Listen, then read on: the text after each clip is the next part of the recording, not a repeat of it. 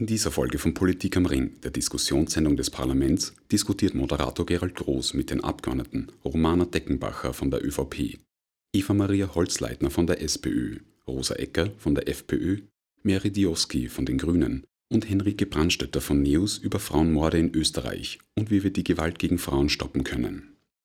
Zu Gast sind die Psychiaterin Adelheid Kastner und die Geschäftsführerin der Autonomen Frauenhäuser, Maria Rösselhumer.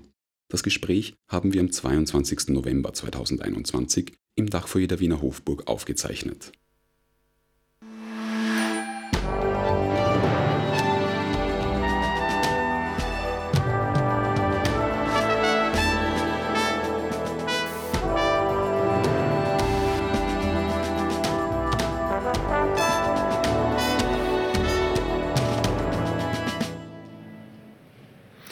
Guten Abend und herzlich willkommen, meine sehr verehrten Damen und Herren, bei einer weiteren Ausgabe von Politik am Ring. Nein, wir diskutieren heute nicht über den Lockdown und auch nicht über das Krisenmanagement der österreichischen Bundesregierung. Bei uns geht es heute um ein Thema, das zu Unrecht im Schatten der Pandemie und der Klimakrise steht, obwohl die Zahlen auch hier erschreckend hoch sind. Es geht um die dramatische Häufung von Frauenmorden in unserem Land. In Österreich wurden heuer bisher bereits 27 Frauen ermordet von Männern. Bezogen auf die Einwohnerzahl sind das deutlich mehr als in den meisten anderen europäischen Ländern. Die Bundesregierung will mit einem Gewaltschutzpaket gegensteuern. Doch Frauenorganisationen kritisieren, dass immer noch viel zu wenig Mittel für Gewaltschutz und Prävention zur Verfügung stehen. Wie kann die Gewalt an Frauen also gestoppt werden? Darüber wollen wir heute diskutieren und zwar mit Romana Deckenbacher von der ÖVP. Herzlich willkommen. Mit Henrike Brandstötter von den NEOS. Ebenfalls herzlich willkommen. Mit äh, Rosa Ecker von der FPÖ. Herzlich willkommen. Und mit Eva Maria Holzleitner von der SPÖ. Schönen guten Abend. Sowie, last but not least, Mary Disoski von den Grünen. Herzlich willkommen. Schönen guten Abend. Außerdem freue ich mich auf diese beiden Expertinnen, Adelheid Kastner vom Kepler Universitätsklinikum in Linz und Maria Rösselhumer von den autonomen österreichischen Frauenhäusern. Bevor wir in die Diskussion einsteigen, lassen Sie uns filmisch das Thema aufbereiten und aufarbeiten. Eine Korrektur zum folgenden Beitrag gleich vorneweg. Im Beitrag ist von 26 Frauenmorden die Rede. Seit der Fertigstellung vor wenigen Tagen eigentlich erst ist ein weiterer Frauenmord dazugekommen in Innsbruck. Und erst heute Abend gab es erneut Mordalarm in Niederösterreich. Auch das ein trauriger Beweis für die Virulenz des Themas.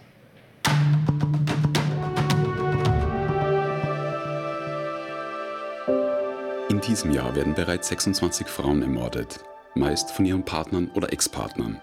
Österreich hält damit einen unrühmlichen Spitzenplatz in der EU. Aus unserer langjährigen Erfahrung mit Tausenden von Opfern wissen wir, dass bei Morden und Mordversuchen es oft vorher mindestens in der Hälfte der Fälle schon Gewalt gibt, die schon öffentlich bekannt ist, dass es schon Anzeigen gibt, äh, dass es hier auch schon ganz klare äh, gewalttätige Faktoren sozusagen gibt. Und äh, da können wir noch besser werden, dass wir darauf achten, dass wir das ernst nehmen. Im Mai präsentiert die Regierung ein Gewaltschutzpaket. 24,6 Millionen Euro zusätzlich sollen für den Gewaltschutz bereitgestellt werden. Und das Geld ist dringend nötig, denn in den ersten zehn Monaten dieses Jahres werden von den Behörden bereits 10.900 Betretungs- und Annäherungsverbote ausgesprochen. Wenn Sie Gewalt beenden wollen, beziehungsweise äh, Gewalt in der Privatsphäre beenden wollen, dann gibt es nur einen Ansprechpartner und das ist die Polizei. 133 Polizeiverständigen äh, und dann haben die Kollegen natürlich äh, im Sinne des Gewaltschutzgesetzes mehrere Möglichkeiten einzuschreiten. Da wäre einerseits das Betretungs- und das Annäherungsverbot, das äh, für 100 Meter von der Wohnung äh, ausgesprochen wird und auch im Umfeld äh, des, des Opfers für 100 Meter gilt. Und innerhalb, das gilt dann äh, 14 Tage und ähm, wird von der Polizei dann auch überprüft. Seit 1. September 2021 muss auch jeder, gegen den ein Betretungsverbot ausgesprochen wird, verpflichtend eine Beratung in Anspruch nehmen. Innerhalb von zwei Monaten sind das bereits mehr als 1700 Männer. Im September passiert auch ein Entwurf dem Ministerrat. Bei einem Betretungsverbot soll gleichzeitig auch ein Waffenverbot ausgesprochen werden. Bei den 26 in diesem Jahr ermordeten Frauen gab es allerdings in einem Fall ein Betretungsverbot. Viele Frauen zögern mit einer Anzeige. Wir wissen, dass wenn Opfer Anzeigen erstatten, bei einem Teil der Täter das zu Vergeltungsschlägen führt. Also wir müssen auch wissen, wo sind sozusagen die Gefährlichen, die dann vielleicht noch aggressiver werden. Deswegen ist es auch wichtig, dass eine Anzeige immer verbunden ist mit einem Betretungsverbot und einem Annäherungsverbot. Bei besonders gefährlichen Tätern reicht die polizeiliche Wegweisung nicht aus, äh, insbesondere wenn es auch Haftgründe gibt, Drohungen mit dem Umbringen, wiederholte eskalierende Gewalt, da reicht die Wegweisung nicht aus aus. Da gibt es auch die Forderung, dass in diesem Fall auch U-Haft verhängt wird. Das erfolgt sehr selten. Die meisten Gewalttäter, Gewalttäterinnen werden auf freiem Fuße angezeigt. Äh, das ist etwas, was uns große Sorgen macht. Doch nicht jede Anzeige wird auch weiterverfolgt. Anzeigen werden eingestellt, weil man nicht genügend Gründe für die Strafverfolgung findet. Also das ist die, der häufige Grund oder weil die, das Vorbringen keine strafbare Handlung ist. Ja. Also wir, wir sehen hier auch, dass es sehr, dass es steht und fällt auch mit der, mit der Beweissicherung, mit der, mit der Untersuchung der Fälle, mit den Ermittlungen. Also je genauer die Polizei ermittelt, je mehr sie Beweise sichert, äh, äh Tatwaffen, Tatortsicherung, ähm, ähm, Handys äh, äh, zum Beispiel äh, zu, ähm, äh, zu konfiszieren oder vielleicht auch einmal eine Hausdurchsuchung zu machen, desto größer ist die Wahrscheinlichkeit, dass man auch Hinweise auf eine Tat findet. Seit Oktober gibt es die österreichweite Männerinfo-Hotline. Dorthin können sich Männer mit allen Problemen wenden, von Schulden bis hin zur Arbeitslosigkeit. Vor allem, wenn sie befürchten, gewalttätig zu werden oder bereits Gewalt ausgeübt haben, können sie, mit der Möglichkeit anonym zu bleiben, anrufen. Allein schon, wenn Männer es schaffen, über ihr Problem zu sprechen, also auch über ihre Wut oder über ihre Aggression oder über ihre Impulse, die sie gerade verspüren, äh, allein das schon ist, äh, ist ein Garant dafür, dass dieser Impuls in dieser Sekunde dann nicht ausbricht, sondern dass Männer sozusagen eine Metaperspektive einnehmen und, äh, und ihre eigene Handlung hinterfragen, reflektieren darüber nachdenken, auch natürlich im professionellen Gespräch, nicht erst dann, wenn der Gewaltvorfall passiert ist und die Polizei da ist. Oder wenn noch eine Frau getötet wird, so wie viele andere in Österreich zuvor.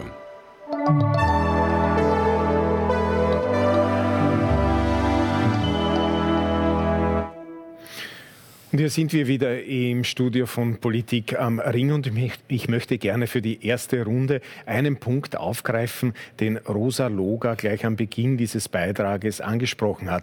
Demnach weiß man aus langjähriger Erfahrung, hat sie gesagt, dass es bei mindestens der Hälfte aller Fälle schon vor, vor einem Mord oder Mordversuch Gewalt gegeben hat und das auch öffentlich bekannt gewesen ist, also sprich es in den meisten Fällen Anzeigen gegeben hat. Warum?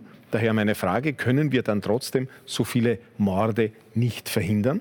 Äh, wer hat Schuld? Und dabei äh, geht es mir nicht um eine politische und schon gar nicht parteipolitische Schuldzuweisung, äh, sondern vielleicht sollte man die Frage daher auch besser anders stellen, was hat Schuld? Ich beginne mit Ihnen, Frau Brandstätter.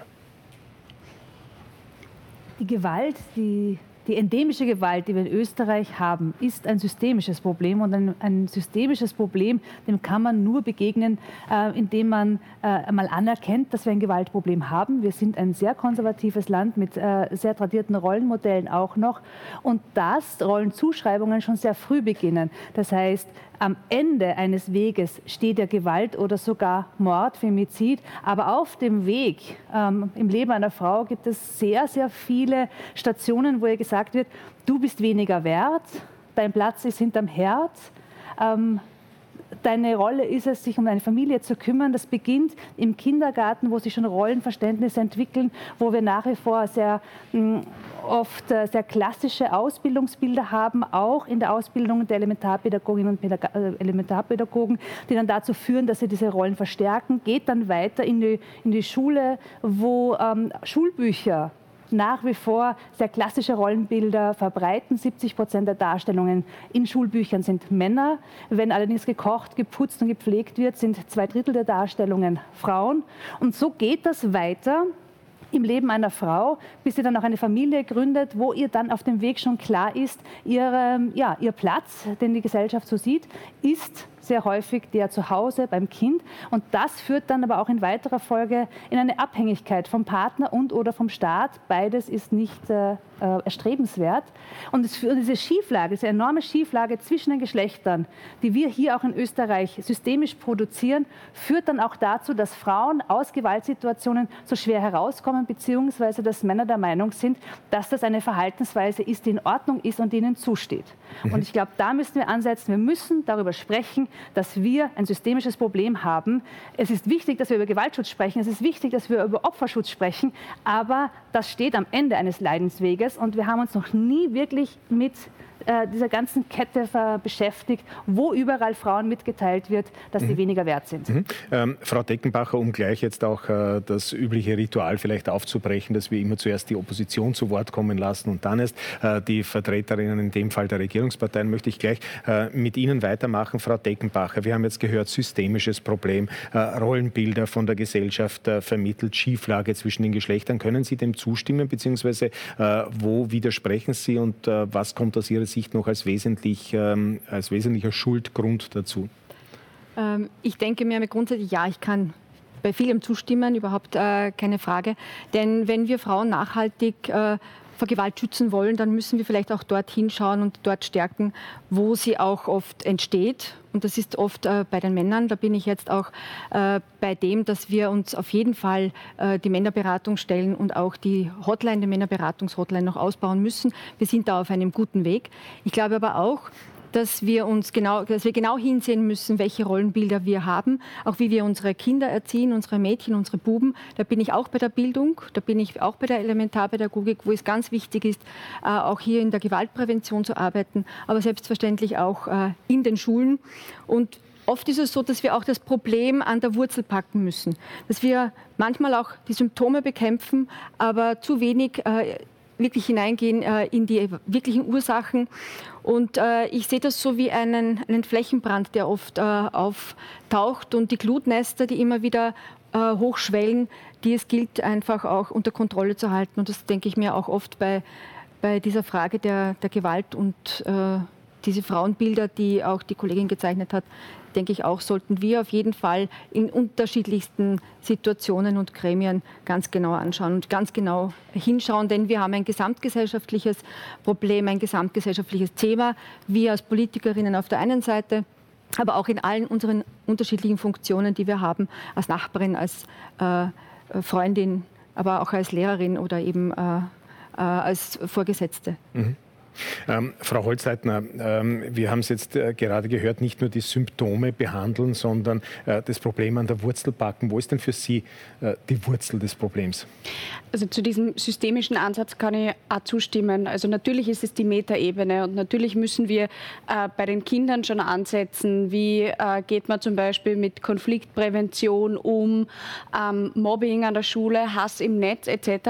Also mittlerweile ist ja Gewalt sehr vielfältig, passiert im digitalen Raum, physisch, psychisch. Es ist ja nicht nur ähm, der blaue Fleck, quasi der Auswuchs, der schlimme Auswuchs der Gewalt oder der Frauenmord, sondern wirklich an ganz, ganz vielen verschiedenen Stellen passiert Gewalt. Und da müssen wir natürlich auch mit ähm, bei der Bubenpädagogik anfangen in der Elementarpädagogik. Also das kann ich alles nur unterstreichen. Ich möchte nur einen Punkt äh, ansprechen, den die Rosa Loger auch im Teaser, im, im Einspieler kurz erwähnt hat, mit äh, dem Punkt, den Sie auch angesprochen haben, dass bei der Hälfte der Fälle ja auch schon Gewalt quasi bekannt war zuvor. Und ich glaube, ein sehr wesentlicher Punkt, der akut verbessert werden muss, sind die Hochrisikofallkonferenzen. Ein sehr sperriges Wort. Was sind Hochrisikofallkonferenzen? Die Polizei tauscht sich mit der Gewaltschutzeinrichtung Richtung aus und man versucht bestmöglich die Frau und eventuell auch die Kinder, falls welche da sind, bestmöglich zu schützen und da eben ein Konzept auszu, äh, zu entwickeln, wie man die Frau weiter vor Gewalt schützen kann, damit eben ein Frauenmord nicht passiert oder ein Femizid nicht passiert. Und diese Hochrisikofallkonferenzen ähm, sind unter Türkis-Blau damals abgeschafft worden. Zum Glück sind sie wieder eingeführt worden seit 2020, aber sie passieren noch in viel zu geringem Ausmaß. Also wir stecken da bei rund 35, 40 Hochrisikofallkonferenzen. Und wir müssten da aber mehrere Hunderttausende sogar abhalten, um wirklich die Gewaltprävention auch bestmöglich ähm, einfach ausrollen, ausrollen zu können. Mhm. Auch die bundesländerübergreifende Arbeit der Polizei, der Gewaltschutzeinrichtungen muss da unterstützt werden. Und das wäre ganz ein wichtiger Akutfaktor, wo einfach ein Turbo gezündet werden muss von der Polizei, vom Innenministerium zum Beispiel und vom mhm. Frauenministerium, dass mehr Hochrisikofallkonferenzen einfach mhm. stattfinden. Vielleicht nur zum noch besseren Verständnis. Sie haben es jetzt dankenswerterweise, äh, dankenswerterweise ohne dies äh, erklärt, aber vielleicht für alle, die uns jetzt äh, zuschauen und damit nichts anfangen können. Man kennt das ja auch aus der Medizin zum Beispiel, solche Fallkonferenzen, äh, dass man einfach äh, versucht, eine Risikoabschätzung, eine Risikoabwägung zu machen in ganz konkreten Fällen. Äh, Sie haben es gesagt, da würde sich die Polizei zusammensetzen mit ähm, wem zum Beispiel, Gewaltschutzeinrichtungen, und dann würde es um einzelne Fälle gehen. Genau. Äh, und, ähm, und man würde dann sozusagen zu welchem Ergebnis kommen in so einer Fallkonferenz oder kommen können? Je nach Risikoeinschätzung, ähm, wie man eben die Frau bestmöglich beschützen kann. Ist es, ist okay. es, reicht eine Wegweisung aus oder ein Annäherungsverbot? Okay. Braucht es wirklich schon stärkeren Polizeischutz und mhm. welche anderen Rahmenbedingungen braucht es auch noch? Beratung, psychologische Unterstützung. Also wie gesagt, in einer Fallkonferenz kann sehr viel rauskommen. Und wie gesagt, da einfach mhm. mehr ähm, stattfinden zu lassen, die auch finanziell zu stützen. Natürlich braucht es dann auch entsprechendes Pers äh, Polizeipersonal, dass diese Fallkonferenzen stattfinden können. Und die Gewaltschutzeinrichtungen in ihrer Vielfältigkeit müssen auch die finanzielle Ausstattung bekommen, damit diese Fallkonferenzen in ausreichendem Ausmaß auch tatsächlich passieren. Okay, äh, Frau Ecker, wir haben jetzt gerade gehört, Ihre Partei hat es gemeinsam mit der ÖVP damals, als Sie miteinander regiert haben, äh, abgeschafft. Äh, ich will da jetzt gar nicht Vergangenheitsbewältigung äh, betreiben, beziehungsweise ähm, was Sie dazu sagen, dass es das jetzt wieder gibt und ob Sie glauben auch, äh, dass es mehr davon braucht, äh, sondern ich möchte auch darüber hinaus noch fragen, was Sie glauben, was es sonst noch braucht, um diese Eskalation der Gewalt irgendwie einzudämmen. Ja, die Situation ist wirklich alarmierend. Die Zahl der Frauenmorde steigt von Woche zu Woche. Das kann man wirklich so feststellen. Äh, wir präferieren diese Hochrisikofallkonferenzen wirklich nicht, aber nicht nur wir, sondern auch Experten. Das heißt, äh, aus dem Bundesland Kärnten zum Beispiel die Landespolizeidirektion oder auch das Frauenhaus Klagenfurt. Und die werden es wohl auch wissen. Mhm. Äh, und ich halte Könnten Sie es auch begründen, ganz kurz, nur weil wir jetzt schon so viel darüber geredet haben? Das sollen diese Fachleute begründen. Das ist die, die Stellungnahme dieser, dieser dieser Teilnehmer, weil sie feststellen, sie sind sehr gut vernetzt und sie arbeiten sehr schnell und sehr eng miteinander, mhm. wenn äh, Not ist und einer Frau geholfen werden muss. Mhm. Äh, ich denke auch, es ist, es ist wirklich auch ein, ein Gesellschaftsproblem ähm, in der Individualisierung, dass man sich nicht mehr so um den anderen kümmert. In der Stadt kennt man sich nicht und fühlt sich nicht angesprochen, wenn man etwas hört im Stock darüber oder auf der Stiege. Ähm, am Land ist vielleicht die Entfernung etwas größer und die Hemmschwelle noch größer, weil man sich so gut kennt, dass man sich auch nicht einmischen will. Und das ist der Punkt, wo äh, in der Prävention einfach noch viel mehr getan werden muss. Ja. Mhm. Äh, also Zivilcourage. Genau, es muss einfach wirklich in sein. Ja die Polizei zu rufen, wenn man etwas hört, jemanden anzusprechen, wenn man sieht, das ist nicht in Ordnung. Und das kann genauso im Kaufhaus sein, wenn man merkt, wie ein Mann mit einer Frau kom kommuniziert oder kommandiert. Ja. Mhm. und hier braucht es wirklich viel mehr Zivilcourage des Einzelnen, äh, um sich hier einzumischen und das aufzuzeigen und damit vielleicht auch einen Stopp zu setzen, wie eben diese ähm, dieses Engagement von Stopp Partnergewalt jetzt auch ist. Also es gibt einige Maßnahmen, die man noch verstärken kann, aber man muss die Gesellschaft wirklich wachrütteln, hier mehr auf die Frauen zu schauen und vielleicht auch äh, an die Männer zu appellieren, an ihre Geschlechtsgenossen äh, einzuwirken. Und äh, im Gespräch am Wirtshaustisch, am Stammtisch äh, gibt es ja oft flapsige Bemerkungen, wo Frau sich wünscht, dass ein Mann sagt, das geht aber nicht. Mhm. Jetzt frage ich ganz konkret, Sie zum Beispiel, machen Sie das dann in so einer Situation? Ich bin da schon sehr couragiert. Ja. Ich stehe gut auf meinen Füßen. Das ist vielleicht nicht bei jeder Frau so, mhm. dass man vielleicht äh, oft den Kopf einzieht mhm. und okay. darum auch äh, schneller Angriffen ausgesetzt ist. Aber es braucht das wirklich. Ja. Mhm. Okay, vielen Dank, äh, Frau Tisoski. Jetzt haben wir vieles schon gehört. Zuletzt eben dieser äh, gesellschaftliches Bewusstsein, Zivilcourage, Appell an die Männer. Äh, äh reicht das alles schon, was wir jetzt gehört haben, oder gibt es da noch mehr? Ich glaube, die wirksamste und nachhaltigste Gewaltprävention haben wir dann, wenn wir konsequente Gleichstellungspolitik betreiben in allen Lebensbereichen. Was meine ich damit, wenn ich mir beispielsweise anschaue, es ist ein bisschen schon angeklungen, die ökonomische Unabhängigkeit von Frauen. Wir wissen, Frauen, die in einer gewaltvollen Beziehung sind, werden sich daraus nicht lösen können, wenn sie ökonomisch nicht unabhängig sind. Jetzt wissen wir gleichzeitig, haben wir in Österreich die Situation, dass Frauen um 20 Prozent weniger verdienen als Männer, dass sie in der Pension um 40 Prozent weniger Pension haben als Männer und so weiter und so fort. Das heißt, da muss man wirklich jetzt konsequent konsequent und sehr konstant Maßnahmen setzen, damit diese eine Ebene abgedeckt wird. Das Zweite hat die Kollegin Ecker jetzt schon gesagt, ähm, diese Idee von Zivilcourage. Schau hin und sag was, wenn was passiert. Ähm, wir starten jetzt äh, rund um die 16 Tage gegen Gewalt an Frauen eine sehr große öffentlichkeitswirksame Kampagne aus dem Gesundheits- und Sozialministerium, die, die, die auch wirklich Männer adressiert, Männer in ihren Männlichkeitsbildern adressiert und auch zur Handlung auffordern möchte. Also schau hin und sag was, wenn du den sexistischen Spruch am Stammtisch hörst, wenn du irgendwie merkst, wie ein Mann mit seiner Frau, mit seinen Kindern spricht. Wenn, wenn du irgendwie merkst, dass eine junge Frau, die die Straße entlang geht, Cat gecallt wird, also dass ihr etwas Obszönes nachgerufen wird, steh quasi deinen Mann im positiven Sinn und schreite ein. Ich glaube, das ist die zweite Ebene.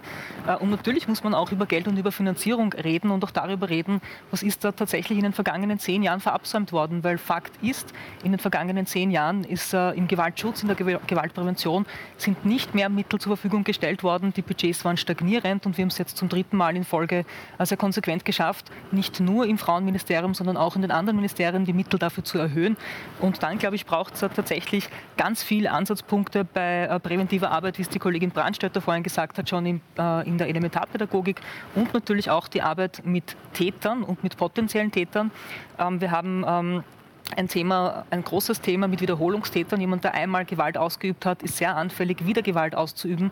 Deshalb haben wir jetzt beispielsweise, es wurde auch im Zuspieler angesprochen, die sogenannte opferschutzorientierte Täterarbeit gesetzlich verankert.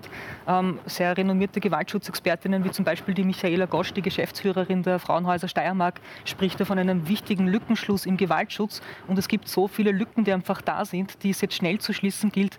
Und ich glaube, da sind wir uns wahrscheinlich in den Lücken alle sehr einig. Aber ähm, es gibt viel zu tun. Ja. Mhm. Vielen herzlichen Dank für diese erste sehr grundsätzliche äh, Runde, für die wir uns auch äh, ausführlich bewusst jetzt äh, Zeit genommen haben. Es ist jetzt höchste äh, Zeit, dass wir unsere erste Expertin äh, hereinholen. Bevor wir das aber machen, äh, lassen Sie mich noch ähm, ein wenig auf die Zahlen schauen. Man könnte ja zunächst einmal glauben, dass Männer öfter Männer umbringen als Frauen im Zuge eskalierender Auseinandersetzungen etwa oder im Zuge von Abrechnungen in kriminellen Milieus.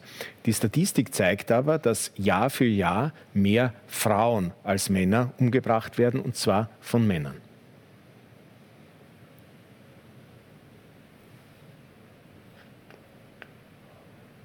Genau. Ich weiß nicht, ob wir jetzt einen Ton auf dieser äh, Zuspielung hatten. Wenn nicht, ich glaube, die Zahlen sprechen für sich und ich musste sie jetzt auch nicht äh, eigens kommentieren. Ähm, und jetzt hoffe ich, äh, dass unsere äh, erste Expertin uns äh, live via Skype zugeschaltet ist. Wir gehen jetzt nach Linz zu Frau Primaria, Doktorin Adelheid Kastner, weithin bekannte Fachärztin für Psychiatrie und Neurologie, Primarärztin der Klinik für Psychiatrie mit forensischem Schwerpunkt am Kepler Universitätsklinikum äh, Linz und auch ähm, äh, viel beschäftigte Gerichtsgutachterin in teilweise auch sehr äh, bekannten und spektakulären Fällen. Einen schönen guten Abend, äh, Frau Primaria Kastner. Guten Abend, Herr Groß.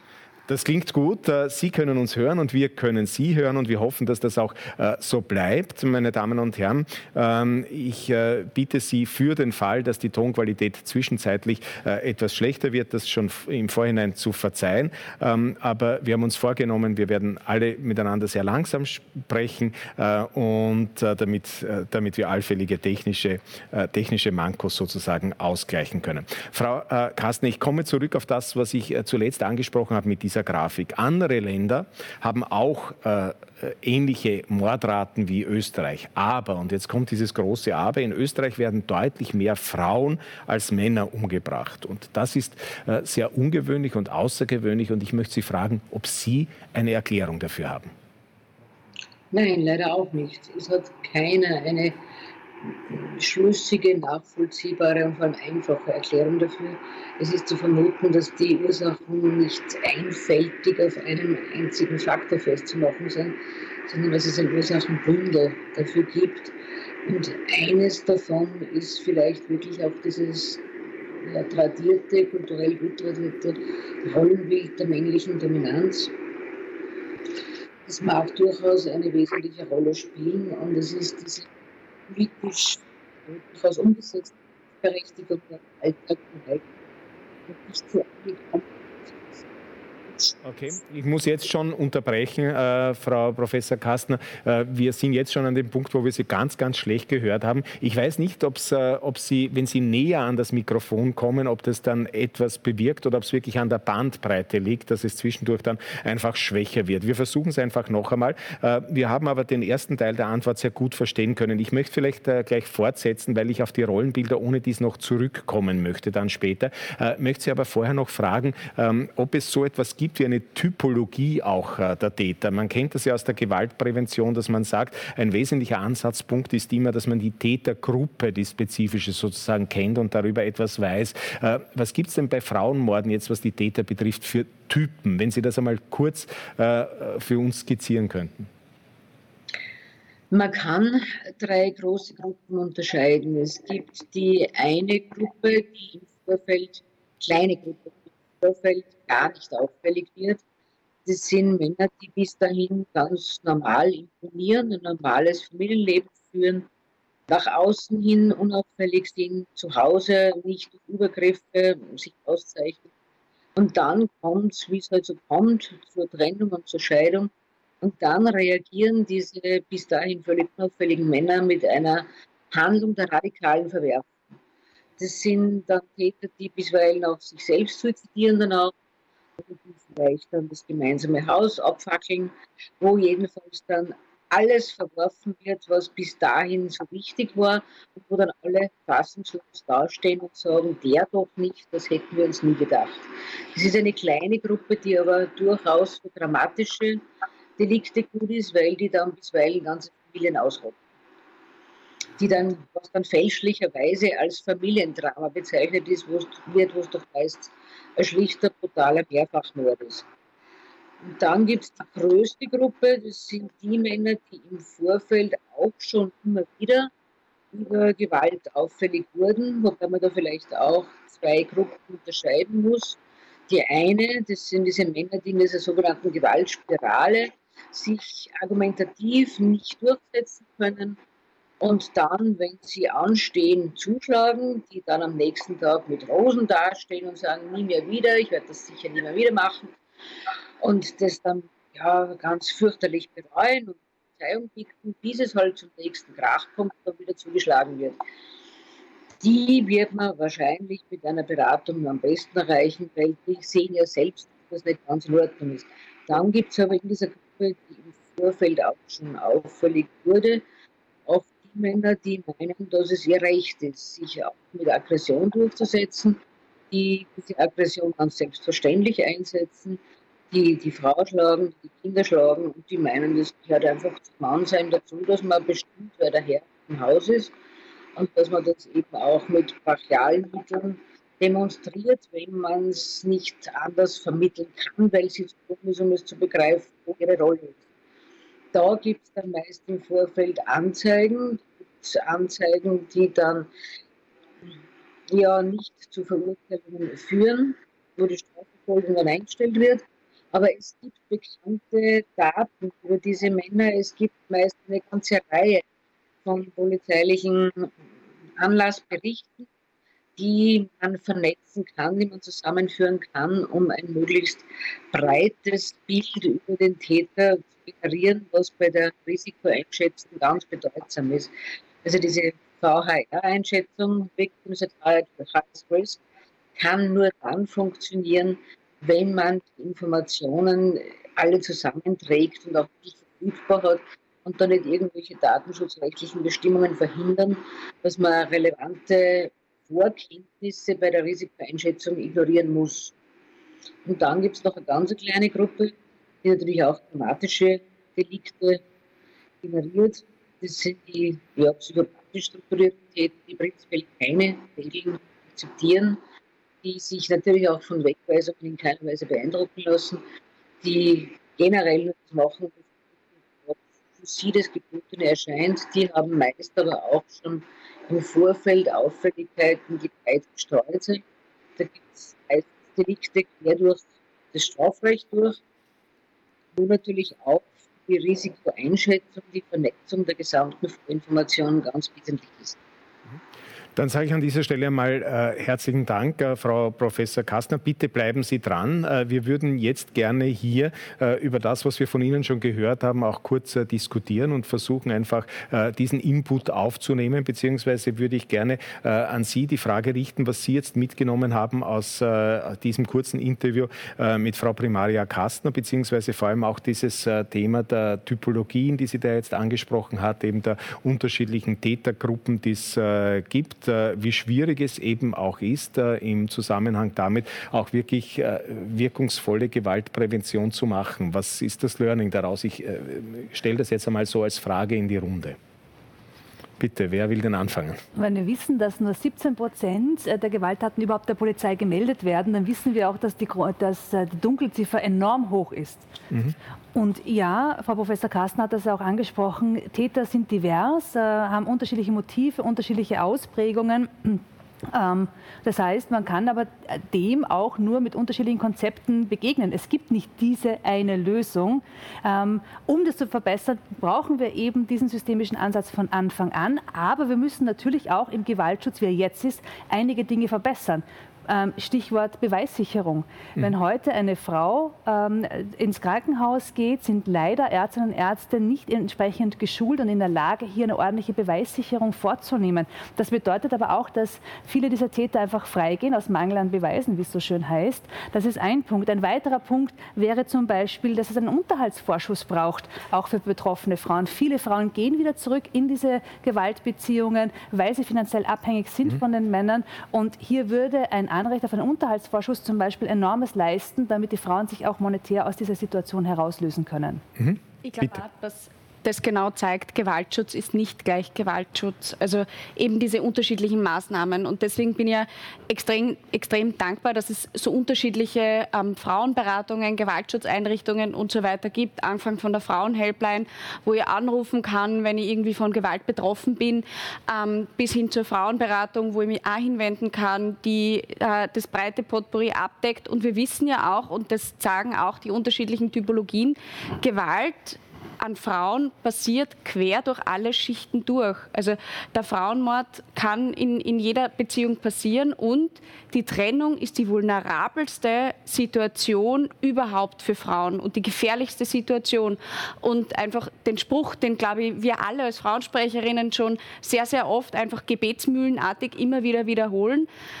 Die eigenen vier Wände sind der gefährlichste Ort für die Frauen, ist einfach der, der treffendste Satz. Und das ist ja das, wo ich einfach jetzt gerade auch trotzdem, um auf die aktuelle politische Situation auch zurückzukommen, ähm, einfach wirklich an alle Frauen, die uns vielleicht heute auch zuschauen, nochmal appellieren möchte, dass es eben diese Einrichtungen gibt, dass es die Frauenhelpline gibt, 24 Stunden, sieben Tage die Woche, weil natürlich jetzt, wo wir im Lockdown sind, ähm, wenn man im Homeoffice ist, ökonomische Engpässe und so weiter dazukommen, in dieser Vielfältigkeit der Rollenbilder von Gewalttätern Gewalt einfach auch jetzt wieder vermehrt passieren kann.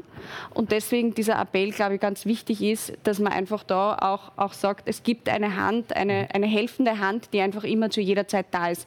Und wie gesagt, es gibt die unterschiedlichsten ähm, Opferschutzeinrichtungen, auch das Frauenhaus, äh, das sehr unterschiedlich auf die verschiedenen Situationen auch reagieren kann und reagiert, ob mit Kinder, ob ohne Kinder, ähm, eben allein äh, äh, äh, Frauen in, in Beziehungen ohne Kinder oder mit Kindern. Es gibt auch unterschiedliche Wohnformen, Übergangswohnungen und so weiter. Und wie gesagt, ich glaube, das ist ganz wichtig im Gewaltschutz, dass es diese unterschiedlichen Maßnahmen gibt. Mhm. Ähm, jetzt äh, wurde mehrmals angesprochen das Thema zum Beispiel Beweissicherung, das so ein äh, Problem ist. Wie kann man da nachher überhaupt beweisen, äh, dass es zu Drohungen gekommen ist, äh, dass es zu vielleicht äh, tätlichen Angriffen äh, gekommen ist? Jetzt haben wir in der jüngeren Vergangenheit eine Reihe von Hausdurchsuchungen erlebt, vor einem ganz anderen Hintergrund, in ganz anderen Zusammenhängen. aber wäre das zum Beispiel eine Möglichkeit, die Sie sehen, dass man sagt, man müsste hier auch ähm, der Staatsanwaltschaft diese Möglichkeit geben, dass es Hausdurchsuchungen gibt, dass Handys konfisziert werden zum Beispiel. Weil wie soll man es sonst, äh, sonst beweisen? Ich denke schon, dass es auch eine Möglichkeit ist. Es ist aber auch so, dass man, so wie die Frau Primaria Hall auch gesagt hat, in den Typen, dass es schon auch Ansätze gibt, wo man, bevor überhaupt diese Situationen entstehen, äh, Möglichkeiten gibt, hier etwas zu tun. Weil es gibt schon auch jugendliche Straftäter, die eine Haftstrafe verbüßt haben, wo vielleicht auch abgeklärt werden könnte, wie das Gefahrenpotenzial dann ist. Ja. Es gibt auch, äh, wir haben es äh, leider auch erlebt, ein junges Mädchen, das von äh, Zugewanderten hier drangsaliert wurde und das hatte das Leben gekostet. Also es gibt schon Möglichkeiten im Vorfeld bei gewissen Typus von Männern jetzt auch zu klären, wie hoch das Gewaltpotenzial ist. Aber ich denke mal, wir brauchen auch noch schnellere Zugänge. Wir hätten gefordert im Parlament eine SOS-App, die gibt es in, in Belgien, in Frankreich, in Spanien, wo man wirklich quasi mit einem Fingerdruck am Handy, wenn ich es in der Hand habe, ohne dass ich telefonieren muss, ohne dass der Mann auf die Idee kommt, weil er sieht, man macht ja nichts. Ja? So wie wenn ich die, das Licht beim Handy einschalte mhm. und der Notruf geht an die Polizei und die melden sich und wenn nichts mehr kommt, dann kommen die hoffentlich, bevor der Mord passiert oder bevor äh, eine große Gewalttat begangen wird und können hier helfend einschreiten. Und denkt man, dass einfach diese Zugänge noch viel schneller kommen müssen. Und Beweissicherung ist zum Beispiel ganz, ganz wichtig in diesen Dingen, wo viele synthetische Drogen auch im Spiel sind, wo äh, in ein Getränk etwas hineingemixt wird und dann Frauen sexuell oder auch anders äh, Schaden erleiden. Ja. Mhm. Und wenn hier keine Beweissicherung stattfindet, okay. möglichst schnell, dann ist das nicht mehr nachvollziehbar. Mhm. Dankeschön, Frau Deckenbacher. Sie waren sozusagen vorher gleichzeitig kein, am Start. Die Frau Eger war den Tick äh, schneller. Umso, umso, wichtiger ist es, dass wir äh, uns weiterhin auch ganz extrem äh, um den Gewaltschutz, die Gewaltprävention kümmern in den unterschiedlichsten äh, Einrichtungen. Und wir haben hier, das muss man ganz offen sagen, eine der größten Initiativen gestartet, äh, die es gibt gilt, galt äh, zum Thema Gewaltschutz, nämlich mit dem Gewaltschutzmaßnahmenpaket im Mai bereits, äh, wo es hier um eine Erhöhung äh, ging von 24,6 Millionen Euro, wo nämlich genau konzentriert auf Gewaltschutz und konzentriert auf Gewaltschutz vieles passiert ist und weiterhin passieren wird. Und diese Einrichtungen, die wir alle schon äh, erwähnt haben, sind ungemein wichtig, nämlich vor allem dann auch, wenn äh, Frauen und Mädchen Hilfe und Unterstützung brauchen. Und hier bin ich auch noch einmal der Meinung, die Zivilcourage und auch die Aufforderung und die Sensibilisierung und die Öffentlichkeitsarbeit, die wir hier auch leisten, ist ungemein wichtig, dass äh, diese Mädchen und Frauen äh, auch zum Schutz, das ist nämlich auch das Anliegen, das wir alle haben. Wir alle haben das gleiche Anliegen, dass wir auf unsere Mädchen und Frauen achten müssen, dass wir sie informieren, dass wir sie beraten, dass wir sie auch stärken, dass wir sie stärken in ihrem Selbstbewusstsein, dass sie sozusagen dann auch die Schritte tun, die notwendig sind, damit sie vor Gewalt geschützt werden können. Frau Tisowski. Ich mag da gerne noch auf die äh, Kollegin Ecker replizieren, weil ich das wirklich äh, auch zurückweisen möchte. Diese, dieser Versuch, Gewalt gegen Frauen zu ethnisieren und zu kulturalisieren. Gewalt gegen Frauen wird nicht importiert von außen. Das ist etwas Systemisches, Strukturelles. Wir haben das zu Beginn unseres Gesprächs äh, schon ausführlich erörtert es kennt keine, keine Religion, keine Ethnie, keine nationale Grenze, keine sprachliche Zugehörigkeit. Gewalt gegen Frauen hat eine Wurzel und diese Grundwurzel des Übels ist das Patriarchat und alle damit verbundenen Unterdrückungs- und äh, Herrschaftsformen, die, die damit einhergehen. Tatsächlich äh, auf die Frage nach der Justiz und was kann man dort tun. Ich glaube, wir erinnern uns alle sehr drastisch und sehr genau daran, was der damalige Justizminister Jablona gesagt hat, als er vom stillen Tod der Justiz gesprochen hat. Wieso erwähne ich das? Weil tatsächlich einfach die Justiz chronisch unterfinanziert war. Das hat natürlich auch Auswirkungen gehabt, äh, wenn es um Gewalt gegen Frauen gegangen ist, bei den Staatsanwaltschaften, bei den Richterinnen und Richtern. Und wir haben jetzt äh, beispielsweise genau das Problem, dass der Primaria und auch vorhin im Zuspieler die Frau Loger von der Interventionsstelle adressiert hat, äh, mit der Strafverfolgung ähm, so verbessert und so geregelt, dass es im Bundesjustizministerium einen neuen Erlass gibt, der umfassend überarbeitet worden ist, der regeln soll, dass äh, möglichst dass die Staatsanwaltschaften möglichst intensiv sozusagen teilnehmen an den Sicherheitspolizeikonferenzen, an den sogenannten Hochrisikofallkonferenzen und hier auch wirklich die Staatsanwaltschaften stärker in der Pflicht sind, die Beweisaufnahme bei Vernehmungen auch schon durchzuführen. Wir haben beispielsweise eine große Offensive bei der Ausbildung von Richterinnen und Staatsanwältinnen gestartet, damit die über Gewaltthematiken, Gewaltdynamiken schon in der Ausbildung verpflichtend äh, auch äh, lernen, muss man ja tatsächlich mhm. auch sagen, sich damit auseinanderzusetzen, weil wir wissen auch von den Expertinnen und Experten, dass hier in der Justiz eine große Problematik darin gesehen wird, dass Gewalt überhaupt erkannt wird. Eine Frau wird vernommen und Richter, man muss es tatsächlich auch äh, in der männlichen Form formulieren, weil es meistens Richter sind, äh, sagen dann, naja, aber das war ja nicht so schlimm, sie haben ihn halt provoziert und wird halt einen Grund gehabt haben, wieso er ausgezuckt ist. Und wenn man sowas hört in einer Justiz, dann äh, weiß man, dass dringender Handlungsbedarf ist und der ist erkannt und es wird dementsprechend auch gehandelt. Okay, ja, viel, vielen Dank. Ganz kurz bitte, bevor wir wieder zu Frau Professor Kastner schalten. Also ähm, die SOS-App finde ich übrigens eine hervorragende Idee. Wir haben sie aber trotzdem abgelehnt, weil angesichts von Rohrkopierern wie dem Kaufhaus Österreich fehlt mir da auch ein bisschen das Vertrauen, dass hier wirklich der Staat äh, die, die, der richtige Ansprechpartner ist, auch ähm, um so etwas zu tun. Aber Private sind aufgefordert, genau so etwas zu konzipieren. Vielen Dank. Äh, ich bitte jetzt die Regie äh, wieder nach äh, Linz zu schalten zu Frau Primaria Kastner. Hallo, Frau Kastner, können Sie uns hören? Ja. Gut. Ja, sehr gut. Wir hören und sehen Sie jetzt auch wieder. Äh, also es gelten sozusagen die gleichen Regeln wie vorher. Ich weiß nicht, ob Sie unserer Diskussion hier folgen konnten und ob Sie das mitbekommen haben. Es ist sehr viel Konsens natürlich heute bei diesem Thema unter den äh, Abgeordneten aller Parteien. Äh, da oder dort aber auch durchaus ein wenig Dissens, wenn ich das so sagen darf. Und einen Dissens möchte ich aufgreifen, den wir gerade gehört haben, nämlich zwischen Frau Ecker und Frau Disoski. Es ging da um das Thema der Kulturalisierung Politisierung des Themas äh, Gewalt. Und da möchte ich Sie fragen, wie Sie eigentlich zur These des sogenannten importierten äh, Rollenbildes äh, stehen und was Sie da dazu sagen aus wissenschaftlicher Sicht.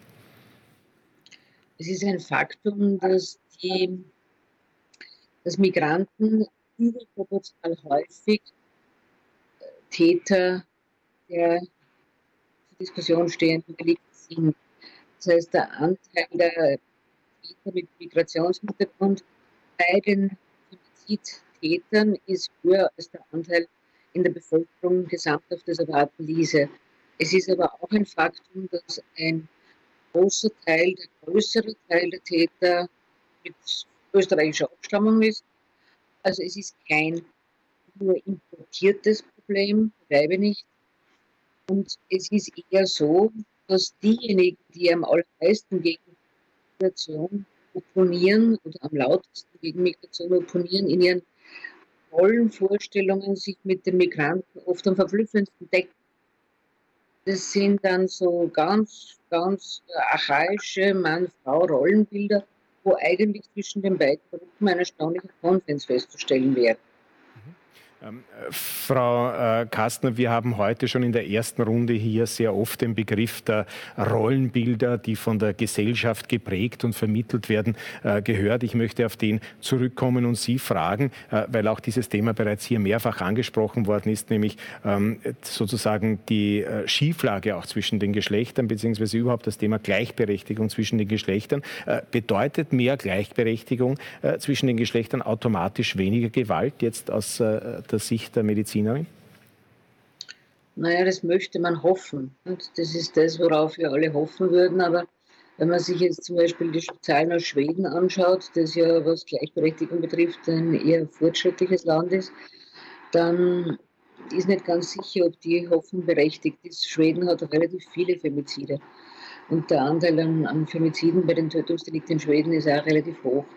Aber es ist natürlich ein gesamtgesellschaftliches Anliegen oder muss es sein, dass diese Ungleichbehandlung der Geschlechter und diese Diffamierung einer, einer Gruppe von Menschen aufgrund ihres Geschlechts irgendwann einmal endet und dass dieser wirklich gesellschaftlich geächtet wird. Und da ist immer noch erstaunlich viel Akzeptanz für schenkelklopfend sexistische Witze oder entsprechende Bemerkungen. Und da, glaube ich, ist jeder Einzelne aufgerufen, dann eben einzuschreiten und zu sagen, das ist aber jetzt nicht lustig, das braucht es überhaupt nicht.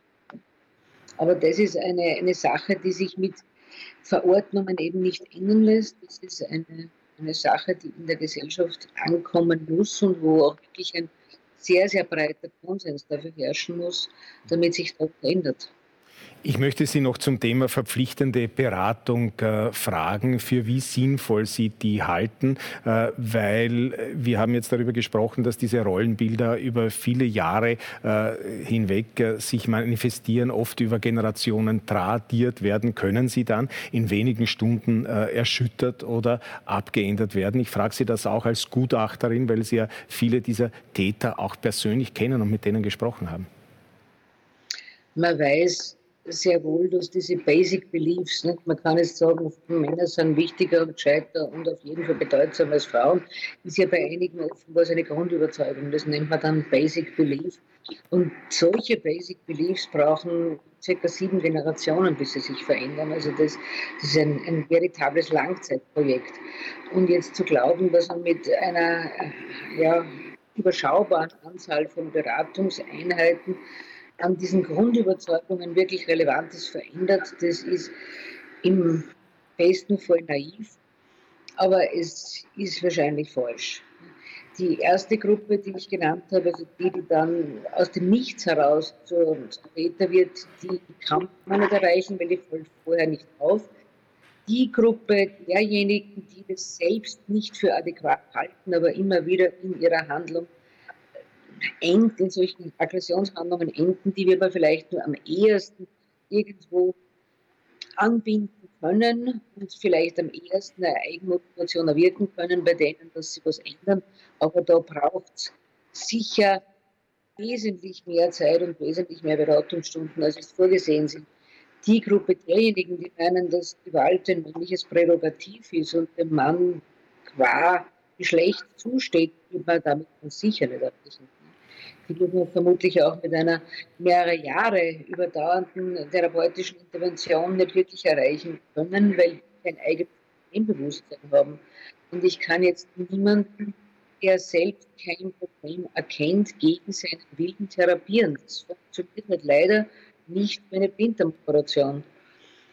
Ich, ich, ich möchte, ich möchte Sie zum Abschluss äh, noch bitten, Frau äh, Primaria Kastner, Ihren Blick auf die Frauen zu richten und Sie fragen, äh, warum bleiben Frauen Ihrer Einschätzung nach oft in gewalttätigen Beziehungen, bis es schließlich zum Äußersten kommt. Wir haben heute da schon viel auch darüber gehört. Oft sind es auch wirtschaftliche Abhängigkeiten natürlich, aber was sagt denn da die Psychiaterin? Naja, das ist bei den, den Frauen ist es auch ein, ein, ein, ganzes Bündel an möglichen Ursachen, das dazu führen kann, dass man sich aus solchen Beziehungen nicht löst oder nicht früh genug löst. Zum einen kann es natürlich wirklich eine wirtschaftliche Verquickung sein, die befürchten lässt, dass der eigene Lebensstandard oder die Subsistenz gefährdet ist, wenn man sich trennt oder das Leben wesentlich, Wesentliches ungemütlicher wird. Dann muss man ja auch immer bedenken, dass solche Gewaltbeziehungen sich in der Regel nicht am ersten Tag des Kennenlernens etablieren, sondern dass das so einschleichende Übergriffe sind, wo die Männer die Grenzen immer mehr verschieben. Und da kommt dann halt eine ganz wesentliche Scham auch dazu von Seiten der Frauen, dass man jetzt nicht sich sofort als jemand outen will, der zu Hause geschlagen wird. Dann denkt man sich, naja, so schlimm wird es schon nicht werden und er wird schon mal einsehen und es wird schon nicht so, so schlimm kommen und es, wird, es kommt immer schlimmer. Die, die Entwicklung der Regel ist, dass es immer schlimmer wird. Wenn man das Verschieben von Grenzen zulässt, muss man gewärtig sein, dass die Grenzen immer weiter verschoben werden.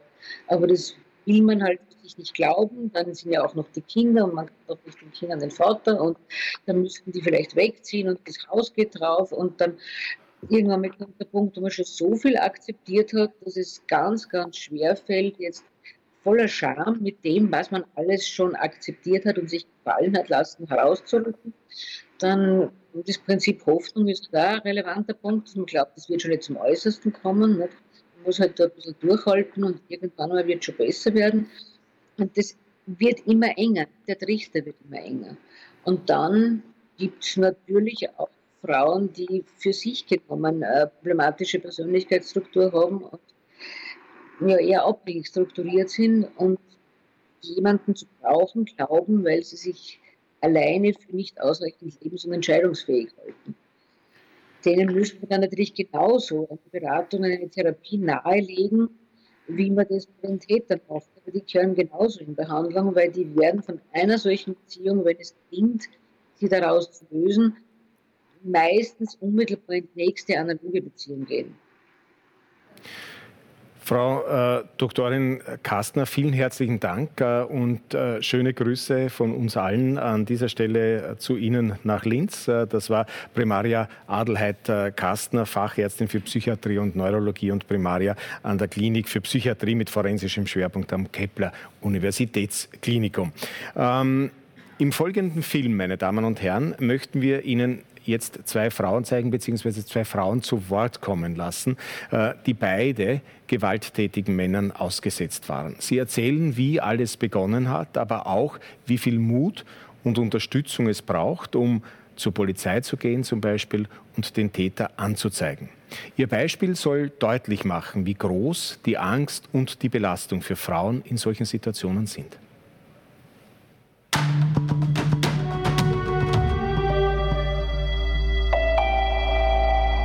Es hat einfach mit Kontrolle begonnen, die ich aber als Aufmerksamkeit am Anfang noch positiv wahrgenommen habe und ist dann einfach irgendwann in Gewalt eskaliert. Knochenbrüche, Bedrohung mit Messer, versucht aus dem Fenster zu stoßen. Das ging über zwei Jahre. Andrea hat massive Gewalt durch ihren Ex-Mann erlebt. Nach dem ersten Vorfall, das war noch verhältnismäßig ich nenne es jetzt mal gering, da ging es um Ohrfeigen. Da habe ich mir noch gedacht, ähm, ja, wenn das nochmal passiert, dann bin ich weg. Also ich glaube ganz klassisch. Und äh, mein Ex-Mann hat natürlich äh, beteuert und geschworen, dass das nie wieder passieren wird. Und dann, ähm, als es dann aber wieder passiert ist, das war dann aber eigentlich gleich ziemlich massiv mit eben Bedrohung, mit, mit, mit Umbringen, mit dem Messer. Als sie es schafft, die Beziehung zu beenden, lauert er ihr auf. Die Situation eskaliert. Andreas Bruder kann das Schlimmste verhindern. Mit ihm geht sie zur Polizei und zeigt ihren damaligen Ehemann an. Ein Annäherungsverbot wird ausgesprochen. Entscheidet man sich für eine Anzeige, raten Expertinnen dazu, sich gut vorzubereiten. Man sollte äh, E-Mails, wo zum Beispiel Drohungen, also auch Morddrohungen drinnen stehen, äh, sammeln, äh, ausdrucken, äh, SMS ausdrucken.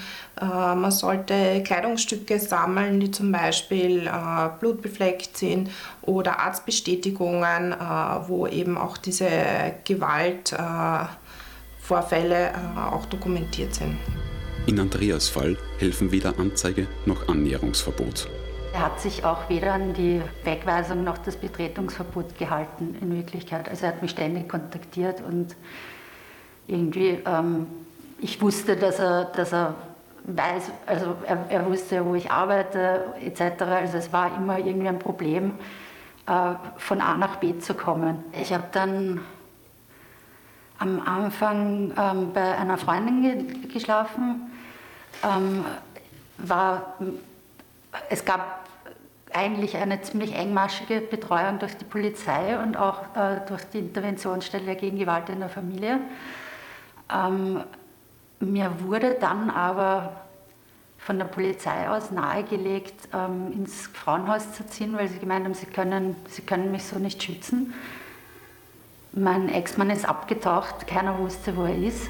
Andrea lebt in ständiger Angst. Dann hat die Polizei damals auch mir angeboten Polizeischutz, aber der wäre auch nur von, von meinem Arbeitsort bis zur U-Bahn-Station gewesen.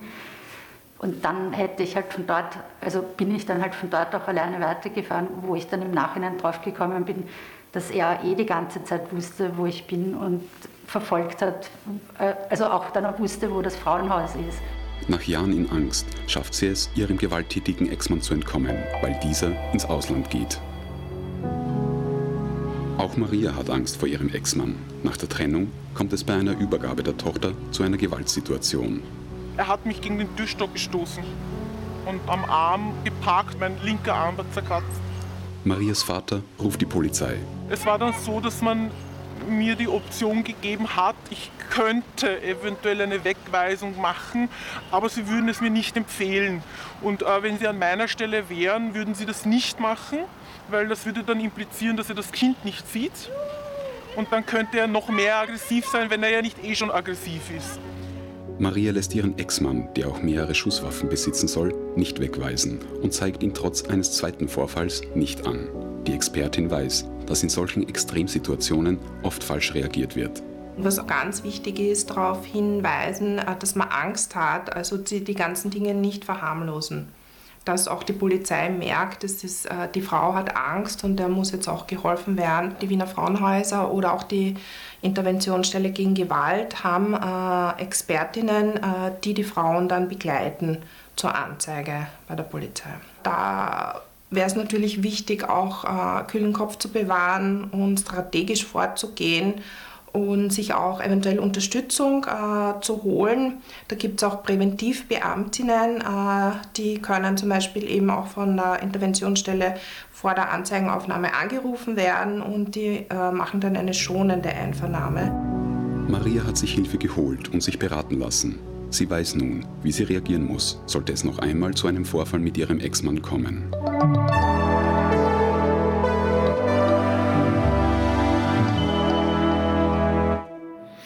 Zurück im Politik am Ringstudio begrüße ich nun unseren nächsten Gast und zwar Frau Magistra Maria Rösselhummer. Herzlich willkommen. Ja. Sie ist unsere zweite Expertin heute auf dem äh, Feld der Frauenberatung, seit äh, vielen Jahren äußerst äh, aktiv. Sie sind derzeit Geschäftsführerin des Vereins Autonome Österreichische Frauenhäuser, derzeit seit 1999 habe ich gelernt schon. Und Sie sind unter anderem auch Leiterin der Frauenhelpline gegen Gewalt. Auch die gibt es schon sehr lange, seit 19 1998. Äh, da waren Sie auch so etwas wie eine Pionierin in vielen Bereichen und Sie gehören noch vielen Netzwerken äh, in diesem Bereich an, die ich jetzt gar nicht alle äh, aufzählen könnte und es ist auch nicht notwendig. Ähm, diese Gewaltspirale, von der wir heute schon mehrmals gesprochen haben, auf die möchte ich zurückkommen noch einmal jetzt auch bei Ihnen. Mord als die Spitze dann der Gewalt. Ähm, Frauen werden lange Zeit bedroht. Wir haben das jetzt gerade wieder sehr authentisch gehört. Wenn du etwas unternimmst, dann passiert etwas äh, Schreckliches. Warum ist es so schwierig, diese Gewaltspirale zu unterbrechen und durchbrechen? Mhm. Zuerst einmal vielen Dank für die Einladung. Ich möchte an dieser Stelle sagen, dass es bereits den 28. Femizid gibt. In Mistelbach ist eine Frau auf der Straße gefunden worden. Sie ist offensichtlich von ihren Lebensgefährten angefahren worden und er wurde jetzt in Haft genommen. Äh, ja, und wir haben auch äh, zusätzlich noch 45 Mordversuche, also Frauen, die in lebensgefährlichen Situationen äh, bedroht worden sind. Also die Situation und das Ausmaß der Gewalt ist sehr, sehr gravierend und tagtäglich fast passieren Morde oder Mordversuche. Das macht natürlich sehr betroffen. Ja, aus dieser Spirale herauszukommen, ist für, diese, für viele Frauen extrem schwierig. Ja? Also weil es einfach oft das größte Problem ist oft, dass die Frauen nicht bei der Polizei anrufen oder sich oft eben nirgendwo hinwenden, weil sie große Angst haben, dass noch mehr passiert. Ja, wenn sie einen Schritt tun, dass es noch mehr eskaliert. Also das ist oft das Problem und es ist schwer, den Frauen immer wieder zu raten, ruft bei der Polizei an, weil sie oft eben eine große Angst haben, das öffentlich zu mhm. machen. Das ist auch kann, ganz, kann man den Frauen eigentlich diese Angst äh, nehmen, guten Gewissens, äh, dass man sagt, wenn wenn du so oder so oder so vorgehst, dann äh, kann, kann man sozusagen maximale Sicherheit äh, gewährleisten oder garantieren? Das kann man leider nicht. Ja? Und vor allem es ist auch so, das muss ich auch dazu sagen, äh, es werden leider die Frauen auch, wenn sie sich Hilfe holen, oft in Stich gelassen. Ja? Also man kann nicht von vornherein äh, davon ausgehen, dass die Frauen tatsächlich unterstützt werden. Wir haben jetzt äh, letzten Donnerstag zum Beispiel ein Beispiel in, ähm, im, äh, in Burgenland. Eine Frau Frau, die äh, ist zur Polizei gegangen, weil ihr Mann sie jahrelang psychisch äh, terrorisiert hat, extrem eifersüchtig war. Sie ist zur Polizei gegangen und wollte eine Wegweisung. Die Polizei hat ihn äh, zwar weggewiesen, aber hat die Anzeige wieder, äh, die Wegweisung wieder zurückgenommen. Mit der Begründung, wenn, äh, äh, die, wenn man ihm die Familie nimmt, dann zuckt er womöglich noch mehr aus. Mhm. Also das heißt, das ist mehr Täterschutz als Opferschutz. Das ist einfach katastrophal. Und wenn, der, wenn die Frauen sich schon Hilfe Hilfe holen. Ja, das äh, Schlimmste dabei war, dass er dann nachher die, das Haus angezündet hat. Mhm. Erst dann ist er sozusagen erst in U-Haft gekommen. Also was muss noch alles passieren, da, dass, dass da die Frauen ernst genommen werden in ihrer Situation und das passiert leider sehr, sehr oft. Weil Sie jetzt diesen konkreten Fall angesprochen haben, ist es am Land mitunter noch schwieriger, weil äh, alle halt irgendwie auch alle kennen und irgendwie auch miteinander verbandelt sind? Ja, dieser männliche Schulterschluss ist natürlich sehr, sehr spürbar, oft in, in ländlichen Gebieten.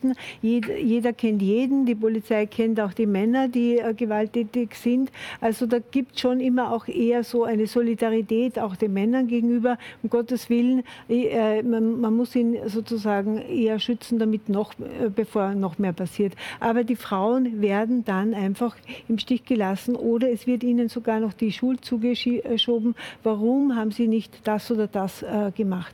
In diesem Fall wäre es gewesen, haben sie gesagt, hätte sie doch eine einstweilige Verfügung beantragt. Also sie muss sich auch über rechtliche Dinge selber informieren oder beziehungsweise, wenn sie etwas nicht äh, richtig oder falsch gemacht hab, haben, dann wird ihnen noch die Schuld zugeschoben. Mhm. Äh, ein Thema, das ähm, jetzt gerade angesprochen worden ist äh, von dieser einen betroffenen Frau, die hier gesprochen hat und Sie haben es dann auch schon kurz aufgegriffen und das möchte ich noch vertiefen. Meist sind ja auch oder oft sind Kinder im Spiel ja. und äh, sind dann auch Kinder in Gefahr, äh, weil Männer äh, dann drohen auch den Kindern etwas äh, anzutun. Und das ist natürlich eine ganz, ganz äh, starke und scharfe Waffe eigentlich, muss man sagen. Äh, wie geht man damit um und was kann man da tun? Ja, es ist ein großes Problem für Frauen, weil sie äh, Frauen schützen ihre Kinder und versuchen alles zu tun, die Kinder zu schützen. Äh, und wenn er ihnen droht, ich, äh, ich empführe dir die Kinder oder ich nehme dir die Kinder weg oder ich bringe sie auch noch um, das ist für die Frauen noch einmal ein, ein, ein, eine größere Hürde, überhaupt eine Anzeige zu machen, überhaupt einen Schritt zu, zu setzen. Ja. Also hier muss man natürlich die Frauen stärken, unterstützen und ihnen auch immer wieder sagen, wenn sie eine Anzeige machen, sie sind nicht alleine. Es gibt gibt eben Prozessbegleitung, es gibt Einrichtungen, die sie unterstützen und äh, begleiten. Ja, das ist schon sehr, sehr wichtig. Aber es reicht nicht aus. Es ist auch wichtig, ich glaube, wir müssen generell ansetzen, auch bei den Behörden, dass sie die Frauen, wenn sie schon Hilfe holen, dass sie dann wirklich adäquat und richtig und äh, bestmöglichst unterstützt werden, so wie es eben auch in der Istanbul-Konvention steht. Ne? Also Österreich hat die Istanbul-Konvention ratifiziert, das ist der, äh, die Europäische Konvention wo drinnen steht, jede Frau hat das Recht auf den bestmöglichsten Schutz. Und zwar nicht nur allgemein, sondern jede Einzelne. Und da, glaube ich, müssen wir ansetzen. Ähm, ein für diese Runde jetzt abschließe, eine für diese Runde abschließende äh, Frage noch äh, zum Thema Corona. Ich habe heute eine Meldung gelesen aus Frankreich, wonach äh, die Gewalt, die häusliche Gewalt in Frankreich während der Pandemie um 10 Prozent äh, circa zugenommen hat. Ich nehme an, das sind Werte, die für viele andere Länder auch in dieser Größenordnung vielleicht äh, gelten könnten. Ich weiß nicht, ob es da für Österreich ganz konkrete ähm, schon Auswertungen gibt, ob Sie da mehr darüber wissen. Ich möchte Sie äh, zunächst einmal fragen, wie sehr Corona, äh, was diese Probleme betrifft, noch eine Verstärkerwirkung haben kann. Ganz sicher ist, ein, ist die Pandemie eine Verstärkung, aber wir hatten ja Gewalt oder das hohe Ausmaß der Gewalt auch schon vor Corona. 2018 hatten wir 41 Morde an Frauen, also Femizide. Also das ist kein äh, Phänomen nur jetzt aufgrund von Corona. Aber es hat sich natürlich durch die Situation wesentlich verstärkt. Zahlen haben wir in dem Sinn wenige, außer die Zahlen, die wir haben, zum Beispiel bei der Frauenhelpline, haben die Anrufe um 20 Prozent zugenommen. Ja? Mhm. Also da, und das, das, berichten viele Beratungsstellen, dass sich sehr viele Frauen äh, an die Beratungsstellen gewandt haben. Aber wir haben einen Rückgang gehabt 2020 bei, dem, bei der Auslastung bei den Frauenhäusern. Das heißt, viele Frauen haben zwar angerufen, sie wollen kommen, aber sie konnten dann nicht, weil eben die Familie ständig da war oder der Partner ständig kontrolliert hat. Mhm. Also das war so, so diese beiden. Mhm. Sie kennen das, nach der letzten Frage kommt immer noch eine allerletzte Frage für diese äh, Runde jetzt, um auch unsere Diskussion hier wieder ein wenig äh, sozusagen zu befeuern. Ähm, dieses Gewaltschutzpaket, das äh, von der Regierung auf den Weg gebracht worden ist und das heuer im Frühjahr äh, präsentiert äh, worden ist, ähm, unter großem medialen Getöse könnte man jetzt äh, sagen, wurde als Meilenstein bezeichnet und hat auch sonst noch viele Superlative umgehängt bekommen. Zu Recht oder wie sehen Sie es? Naja, es ist äh, zwar groß berichtet worden, aber ich glaube, das Geld ist nicht wirklich dorthin hingeflossen, wo es auch wirklich gebraucht wird. Also es gibt Einrichtungen, die haben Geld bekommen, obwohl sie eigentlich nicht per se Gewaltschutz äh, ausüben und, und wirklich machen. Äh, da, da haben, das haben wir sehr kritisiert. Natürlich fließt jetzt sehr viel in die Täterarbeit oder in Burschen- und Männerarbeit. Ist grundsätzlich wichtig, aber wir dürfen nicht vergessen, auch die Einrichtungen wie Frauenhäuser, Frauenberatungsstellen, die von diesem Geld nichts gesehen haben, bis jetzt nicht. Ja. Also wir sind froh über jeden, äh, über die Erhöhung des Budgets und so weiter, aber es darf keine Schieflage entstehen. Also dass sozusagen Frauen oder der, der Opferschutz nicht wirklich äh, vergessen wird.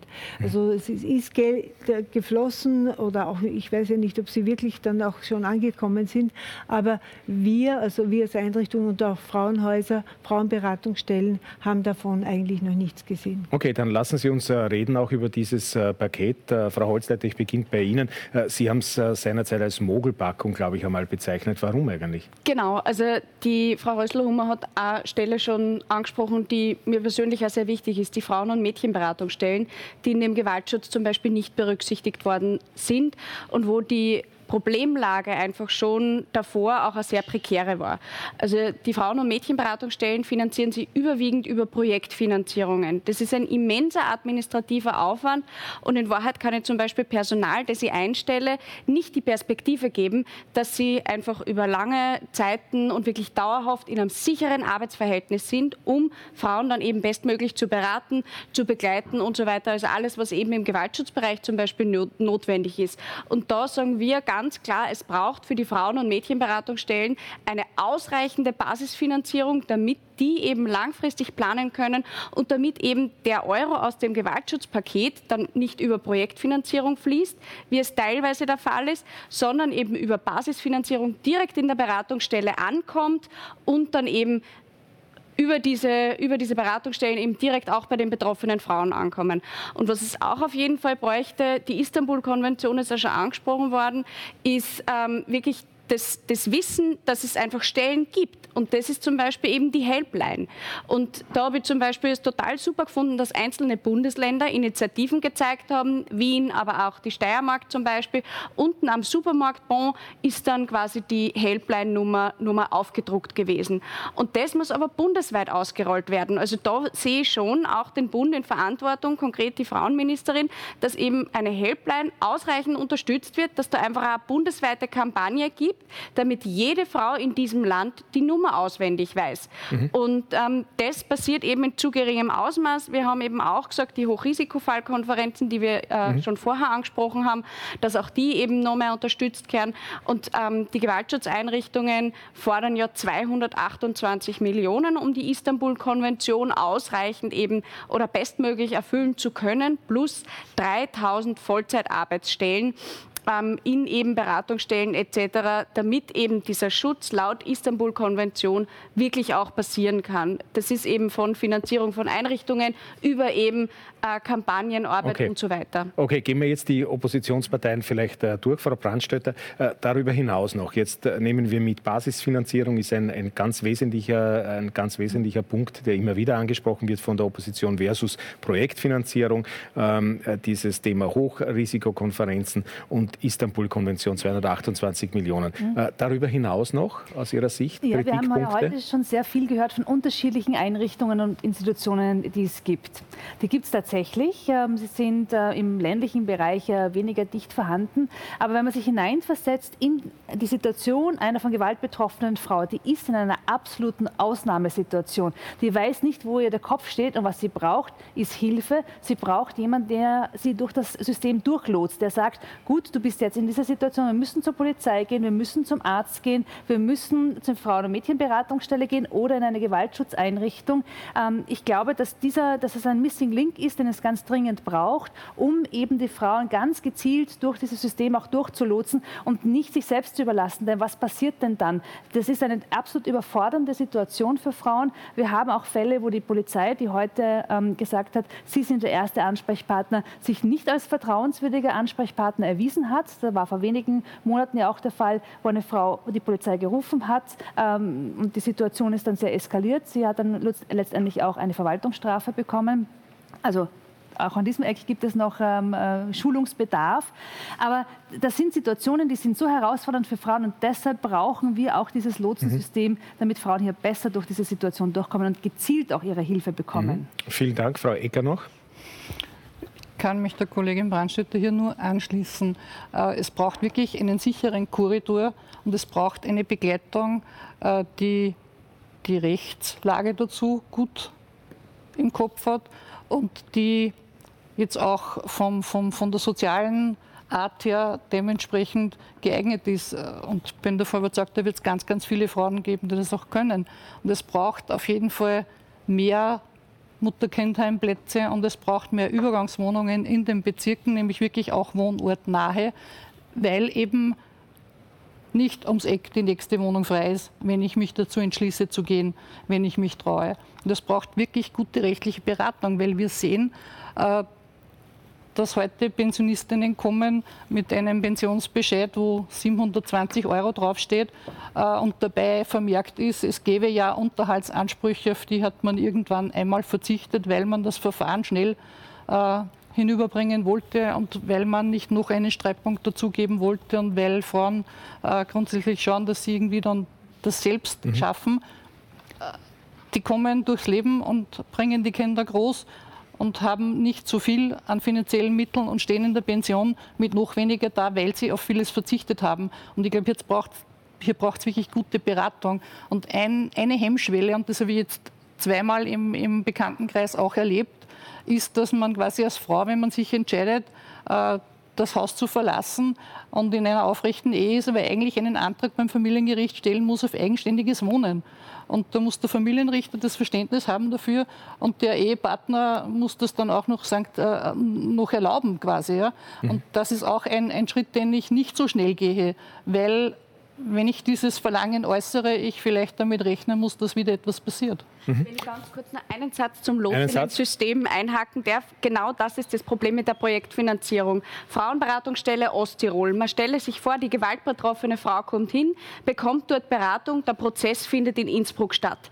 Die Frauenberatungsstelle oder die, die, die Beraterin würde die gewaltbetroffene Frau gerne begleiten zum Prozess nach Innsbruck, kann weder Fahrtkosten noch Zugticket abrechnen. Das ist ein Problem. Mhm. Weil genau da braucht es eben diese, wenn man sich schon eben an einer Stelle gewendet hat und diese Schwelle überschritten hat, dann muss es einfach möglich sein, dass solche Dinge wie Zugticket, Kilometergeld mhm. von Osttirol nach Innsbruck kein Problem sind. Okay. Wo eine Taxirechnung abgerechnet ja. wird. Also jetzt, ich habe vor kurzem eine Frau mit 120 Euro finanziert, damit sie ins Frauenhaus kommen kann, weil sie, weil sie sich kein Taxi leisten kann. Mhm. Ja, also, oder dass die Polizei sie ins, ins Frauenhaus bringt. Also das wäre eigentlich, äh, müsste selbstverständlich sein. Mhm.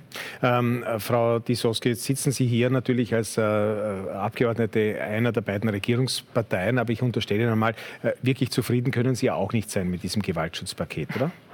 Ich will noch einen Schritt zurückgehen und auf äh, das, was die Frau Rösselhummer vorhin gesagt hat, Bezug nehmen, weil mich das wirklich erschüttert, wenn eine Frau eine, einen Notruf an die Polizei tätigt und dort mit Beamten konfrontiert wird, die dem Täter glauben und die eigentlich das vorexerzieren, worüber wir vorhin gesprochen haben, nämlich Männerseilschaften, Banalisieren von Gewalt und so weiter und so fort, dann erschüttert mich das wirklich und das zeigt einen Handlungsbedarf, wo wir dringend auch noch einmal hinschauen müssen, nämlich äh, dort, wo wir sozusagen auch strukturelle Gewalt gegen Frauen in den staatlichen Institutionen haben. Und das ist nach wie vor vorhanden, nun nah ist das vorhanden. Lange Zeit waren diese Institutionen nur männlich geprägt und dementsprechend gibt es dort auch äh, Männerbilder, Familienbilder, Frauenbilder. Und ich orte hier wirklich auch bei der Polizei ähm, noch dringenden Handlungsbedarf und der wird auch gesehen und es gibt äh, dementsprechende Schulungsmaßnahmen auch für Polizeibeamtinnen und Polizeibeamte.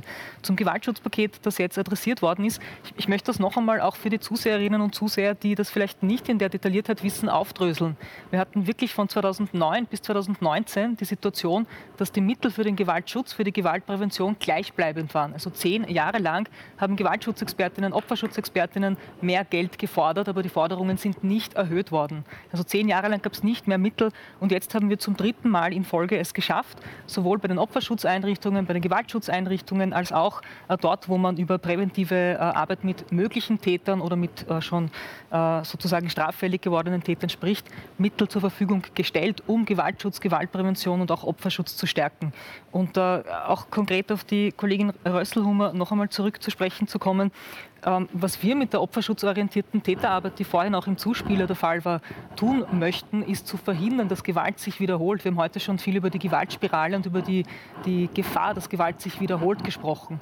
Keiner glaubt, dass sechs Beratungsstunden dazu führen werden, dass jemand äh, aus der Gewaltberatung hinausgeht und sagt, es war sehr schön, danke, ich werde nie wieder etwas Böses, Gewalttätiges tun. Aber wofür diese Stunden gut sein sollen, ist äh, eine Verhaltensänderung bei einem Gewalttäter zu bewirken, der dann sich Hilfe holen soll, um sich mit seinen Problemen, die sich da manifestieren, Gewalt als äh, Konfliktlösungsmechanismus, ein Rollenbild, das dementsprechend verankert ist und so weiter und so fort, auch hier auseinanderzusetzen. Ich bin dann zufrieden, wenn wir solche Sendungen wie die heutige nicht brauchen, dann bin ich zufrieden.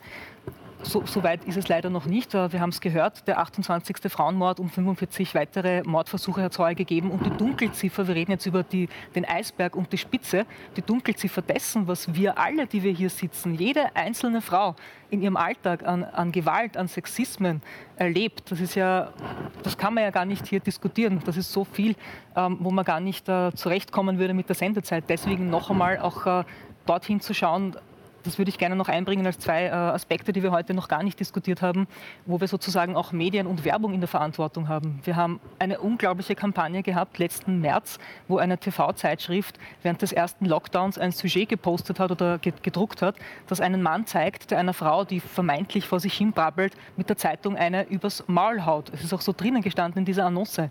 Wie gibt es das, dass sowas geschalten werden kann? Wie gibt es das, dass wir diese Form von Banalisierung von Gewalt in unserer Gesellschaft nach wie vor tolerieren? Und ich sage Ihnen ganz ehrlich, sofortiges Verbot von gewaltverharmlosenden Sujets in der Werbung, in, in den Medien. Und da muss man auch über Medienförderung äh, reden und auch darüber nachdenken, was für Mechanismen gibt es da, um hier auch einen äh, Akzent zu setzen. Mhm, weil Sie die Medien angesprochen haben, ich würde das gerne sozusagen in unseren äh, Themenspeicher noch äh, hineingeben, vielleicht, äh, wenn uns die Zeit bleibt, für eine der äh, Schlussrunden, nämlich auch wie Medien grundsätzlich umgehen, auch mit in der Berichterstattung über Frauenmorde zum Beispiel und Femizide, weil das ja durchaus auch ein Thema Thema sein kann. Bitte? Die Familientragödie, das beginnt in der Sprache natürlich, endet aber auch bei der äh, Fragestellung, äh, provoziert man damit möglicherweise Nachahmungstäter? Man kennt das ja aus dem Suizidbereich, wo Medien eine selbst auferlegte Zurückhaltung an den Tag legen, zum Beispiel bei der Berichterstattung über Suizide. Wäre äh, mhm. Opfertäterumkehr, also auch da ist wahrscheinlich noch viel zu tun und ist noch, äh, ist noch viel offen. Äh, wir können nicht alles äh, heute besprechen und nicht, schon gar nicht lösen natürlich, aber Frau Deckenbacher, jetzt abschließend noch zu dieser Runde und zu all diesen offenen Punkten, beziehungsweise auch zu diesen Kritikpunkten, die da jetzt doch sehr massiv vorgebracht worden sind, aber auch sehr sachlich und eigentlich sehr äh, gut begründet, wie ich finde. Äh, also ich verstehe, dass natürlich die Opposition Kritik übt und das ist auch gut und richtig so. Aber ich möchte trotzdem hier, dass man vielleicht hier mal zur Kenntnis nimmt, dass wir wirklich eines der größten äh, Gewaltschutzpakete seit vielen, vielen Jahren sozusagen zusammengebracht haben und beschlossen haben und dass diese Sofortmaßnahmen auch wirklich in einer äh, hohen Höhe äh, zustande gekommen sind, nämlich 24,6 Millionen Euro. Wir haben auch das Frauenbudget äh, innerhalb der Amtszeit der Ministerin ab zum dritten Mal erhöht und das sind insgesamt äh, 18,4 Millionen Euro. Äh, das heißt, eine Erhöhung von 81 Prozent. Und das ist wirklich sehr, sehr viel. Und hier werden selbstverständlich Gewaltschutzeinrichtungen gestärkt. Hier wird schwerpunktmäßig in den Gewaltschutz investiert, äh, natürlich auch in die Gewaltprävention. Äh, hier haben wir zum Beispiel auch die, die, äh, die, Frage der Querschnittsmaterie, nicht nur im Frauenbereich, sondern auch im Innenressort, Justizressort, aber auch im äh, Sozialressort gibt es viele, viele Investitionen äh, zu diesem Thema. Und da möchte ich nur zum Beispiel an die Ausdehnung des Betretungsverbotes erinnern, äh, dass wir die mobile ähm, mobiles äh, Annäherungsverbot auch haben. Das ist auch äh, in einem der Beiträge auch gefallen, dass die Frauen geschützt sind, nicht nur im häuslichen Bereich oder eben nur im Wohnungsbereich, sondern eben auch, wenn sie sich in den öffentlichen Raum bewegen. Wir haben hier auch die die großartige Zusammenarbeit auch mit der Polizei. Und hier gibt es auch ein Mehr an Präventionsbeamtinnen äh, für den häuslichen Bereich, eine Aufstockung von 500 auf 700 Bedienstete. Auch das sollte man vielleicht äh, nicht vergessen. Und eine Sensibilisierung für unsere angehenden Richterinnen und Staatsanwälte im Zusammenhang mit Gewalt gegen Frauen dass die auch hier wesentlich äh, sensibler äh, mit den Frauen umgehen können. Und so gibt es einfach viele, viele Dinge, die bereits passiert sind, äh, die gut, glaube ich, sind und richtig laufen. Aber selbstverständlich kann man noch immer nach oben äh, revidieren. Darf ich dazu Natürlich. Budget noch mhm. etwas sagen? Ich, es ist sehr begrüßenswert, dass das Budget ja. ausgebaut wird. Äh, und, aber man, und auch im, Sie haben vollkommen recht, früher war das Budget auch nicht sehr hoch. Ja? Aber Österreich hat jetzt einen neuen Auftrag, ja? nämlich die Umsetzung der Istanbul-Konvention. Das ist etwas Neues, das gab es vorher nicht. Das heißt, Österreich hat sich verpflichtet, die Istanbul-Konvention alles umzusetzen. Und das, dafür braucht es Geld. Und dafür reicht es eben nicht nur äh, diese Millionen, sondern wir brauchen wesentlich mehr, um eben auch die Folgekosten zu reduzieren. Äh, die Ausgaben sind ja enorm hoch. Je mehr wir in die Prävention investieren, umso besser ist es. Und das fordern wir. Und ich glaube, wir müssen ja, äh, die Istanbul-Konvention sagt ja auch, wir müssen bei der Gleichstellungspolitik anfangen. Wir haben, wir sind so weit entfernt von einer echten Gleichstellungspolitik. Also Frauen ähm, so, äh, sind einfach so viel benachteiligt und wir, wir sind noch weit davon entfernt. Und dass es 1,2 äh, Milliarden Euro äh, jetzt nicht mehr gibt für die Kinderbetreuung, ja? also das verhindert worden ist, äh, das ist ja auch fatal, muss man einfach sagen. Ja?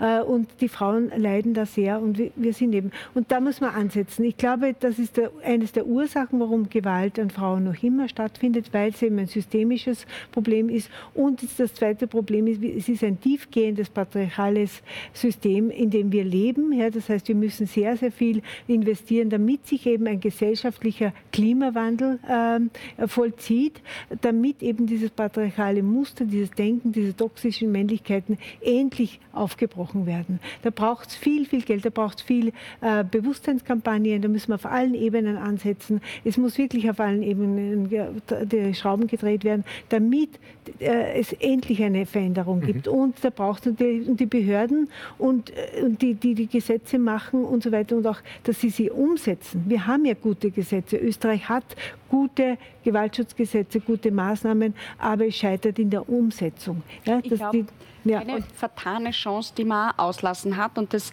wir haben ja auch für die Zuseherinnen und Zuseher, wir haben ja gerade das Budget für 2022 diskutiert und das ist beschlossen worden.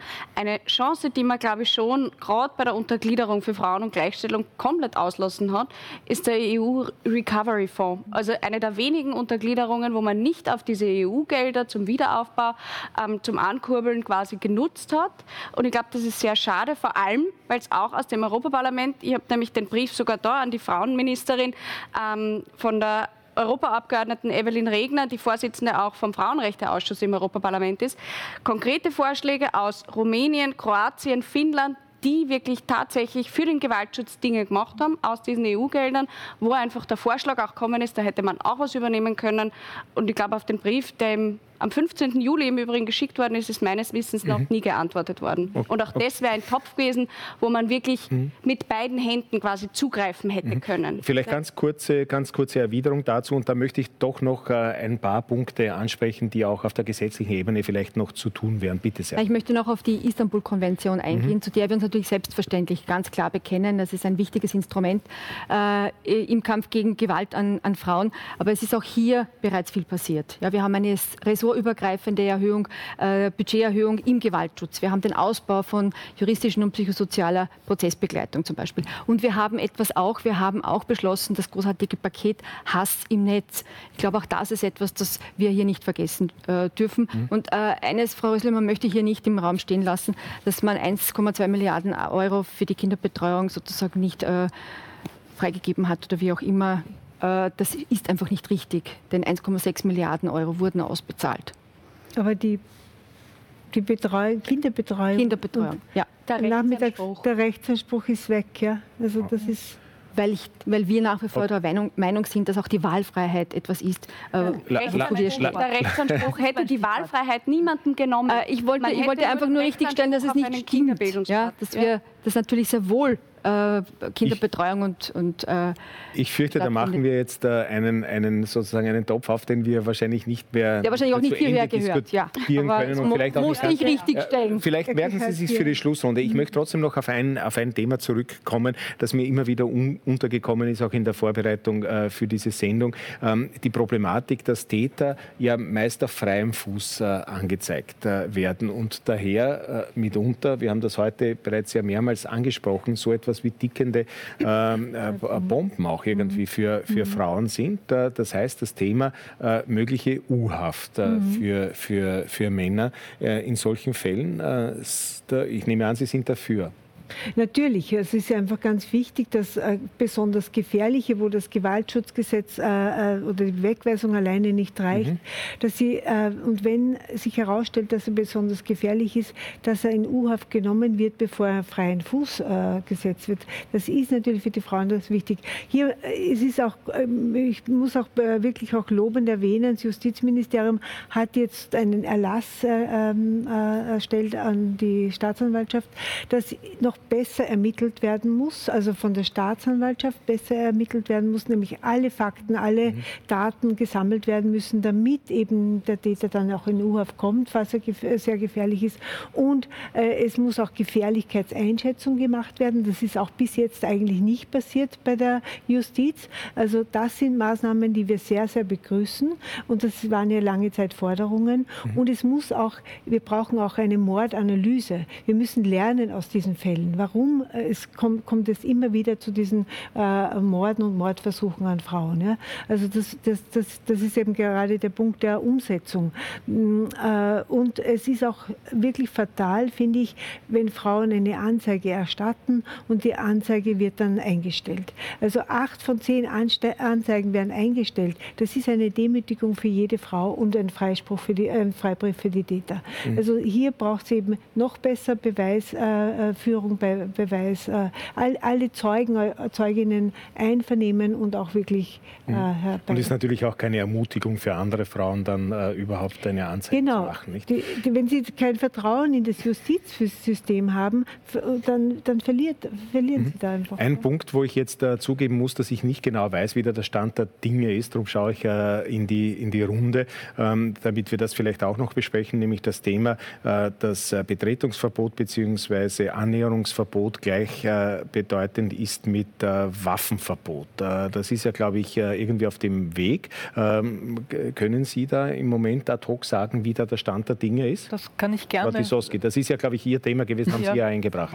Es gab im Mai eine, eine Häufung, eine, eine Serie an Frauenmorden, die damals mit Schusswaffen durchgeführt mhm. worden sind. Und ich habe daraufhin eine parlamentarische Anfrage an den Innenminister gestellt, um herauszufinden, wie viele der Frauenmorde der vergangenen zehn Jahre sind mit Schusswaffen verübt worden. Ähm, und die Zahl war wirklich horrend. Ein Drittel dieser, dieser Frauenmorde sind mit Schusswaffen verübt worden. Und wir haben im Zuge der parlamentarischen Anfrage herausgefunden, dass es tatsächlich eine gesetzliche Lücke gibt, dass äh, wenn gegen einen Gewalttäter ein Betretungs- oder Annäherungsverbot ausgesprochen wird von der Polizei, nicht automatisch geschaut wird danach, ob dieser Mann, im meisten, im meisten, in den meisten Fällen sind es Männer, eine Schusswaffe zu Hause hat und wenn ja, gar nicht der nächste Schritt gemacht wurde, dass diese Waffe automatisch abgenommen wird. Jetzt haben wir vorhin schon gehört, äh, Trennungssituationen und solche Situationen, Wegweisungen, Betretungsverbote sind äh, sehr vulnerable Situationen für Frauen, wo auch äh, eine Schusswaffe klarerweise ein größeres Gefahrenrisiko für Frauen und auch für Kinder, so sie im Haushalt auch da sind, darstellen. Und was wir jetzt geschafft haben, und wir haben es gerade am Freitag im Parlament auch wirklich beschlossen, ist aus einer Kann-Bestimmung, aus einer bisherigen Kann-Bestimmung, die Polizei kann eine Waffe abnehmen im Falle eines Betretungs- und Annäherungsverbotes, eine Muss-Bestimmung zu machen. Das heißt, künftig werden, so es Waffen gibt und die Polizei so ein Verbot ausgesprochen hat, Schusswaffen automatisch entnommen und, was noch eine Neuerung ist, es wird auch geprüft, ob ein eine permanente Waffenentnahme stattfinden kann. Es gibt einen Kriterienkatalog, der hier erarbeitet worden ist und nachdem dann systematisch geschaut wird, muss man äh, hier die Waffe auch dauerhaft, kann man die Waffe dauerhaft entziehen. Ähm, das hat mich sehr irritiert, weil wir auch über Dissens gesprochen haben, dass die FPÖ diese, Schuss, diese, diese Maßnahme nicht unterstützt hat. Und ähm, auch der Kollege der FPÖ damals im Innenausschuss, wo wir diese Maßnahme zum ersten Mal diskutiert haben, meinte, solche Waffenverbote würden meistens ähm, nach sich ziehen, dass die Männer die Leidtragenden wären, weil wir heute auch über Opfer-Täter-Umkehr gesprochen haben und darüber, wie tief verwurzelt auch Banalisierung von Gewalt ist. Und das hat mich wirklich erschüttert, Kollegin Ecker. Und ich bin sehr froh, dass wir trotzdem mit großer Mehrheit es im Parlament geschafft haben, hier wieder einen Baustein im Gewaltschutz, im Opferschutz hinzuzufügen. Und das war längst überfällig und eigentlich unglaublich, dass wir im Jahr 2021 in Österreich das noch nicht automatisiert hatten.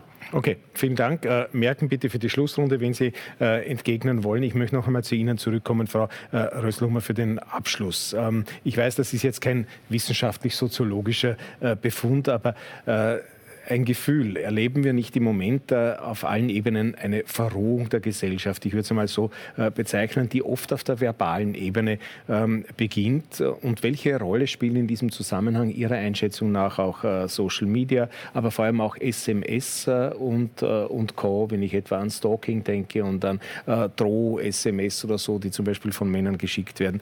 wie lang oder wie kurz ist eigentlich der Weg von der verbalen hin zur tatsächlichen körperlichen Gewalt. Mhm. Also diese gesellschaftliche Frauenverachtung ist überall spürbar. Also das mhm. hat meiner Meinung nach zugenommen. Ja.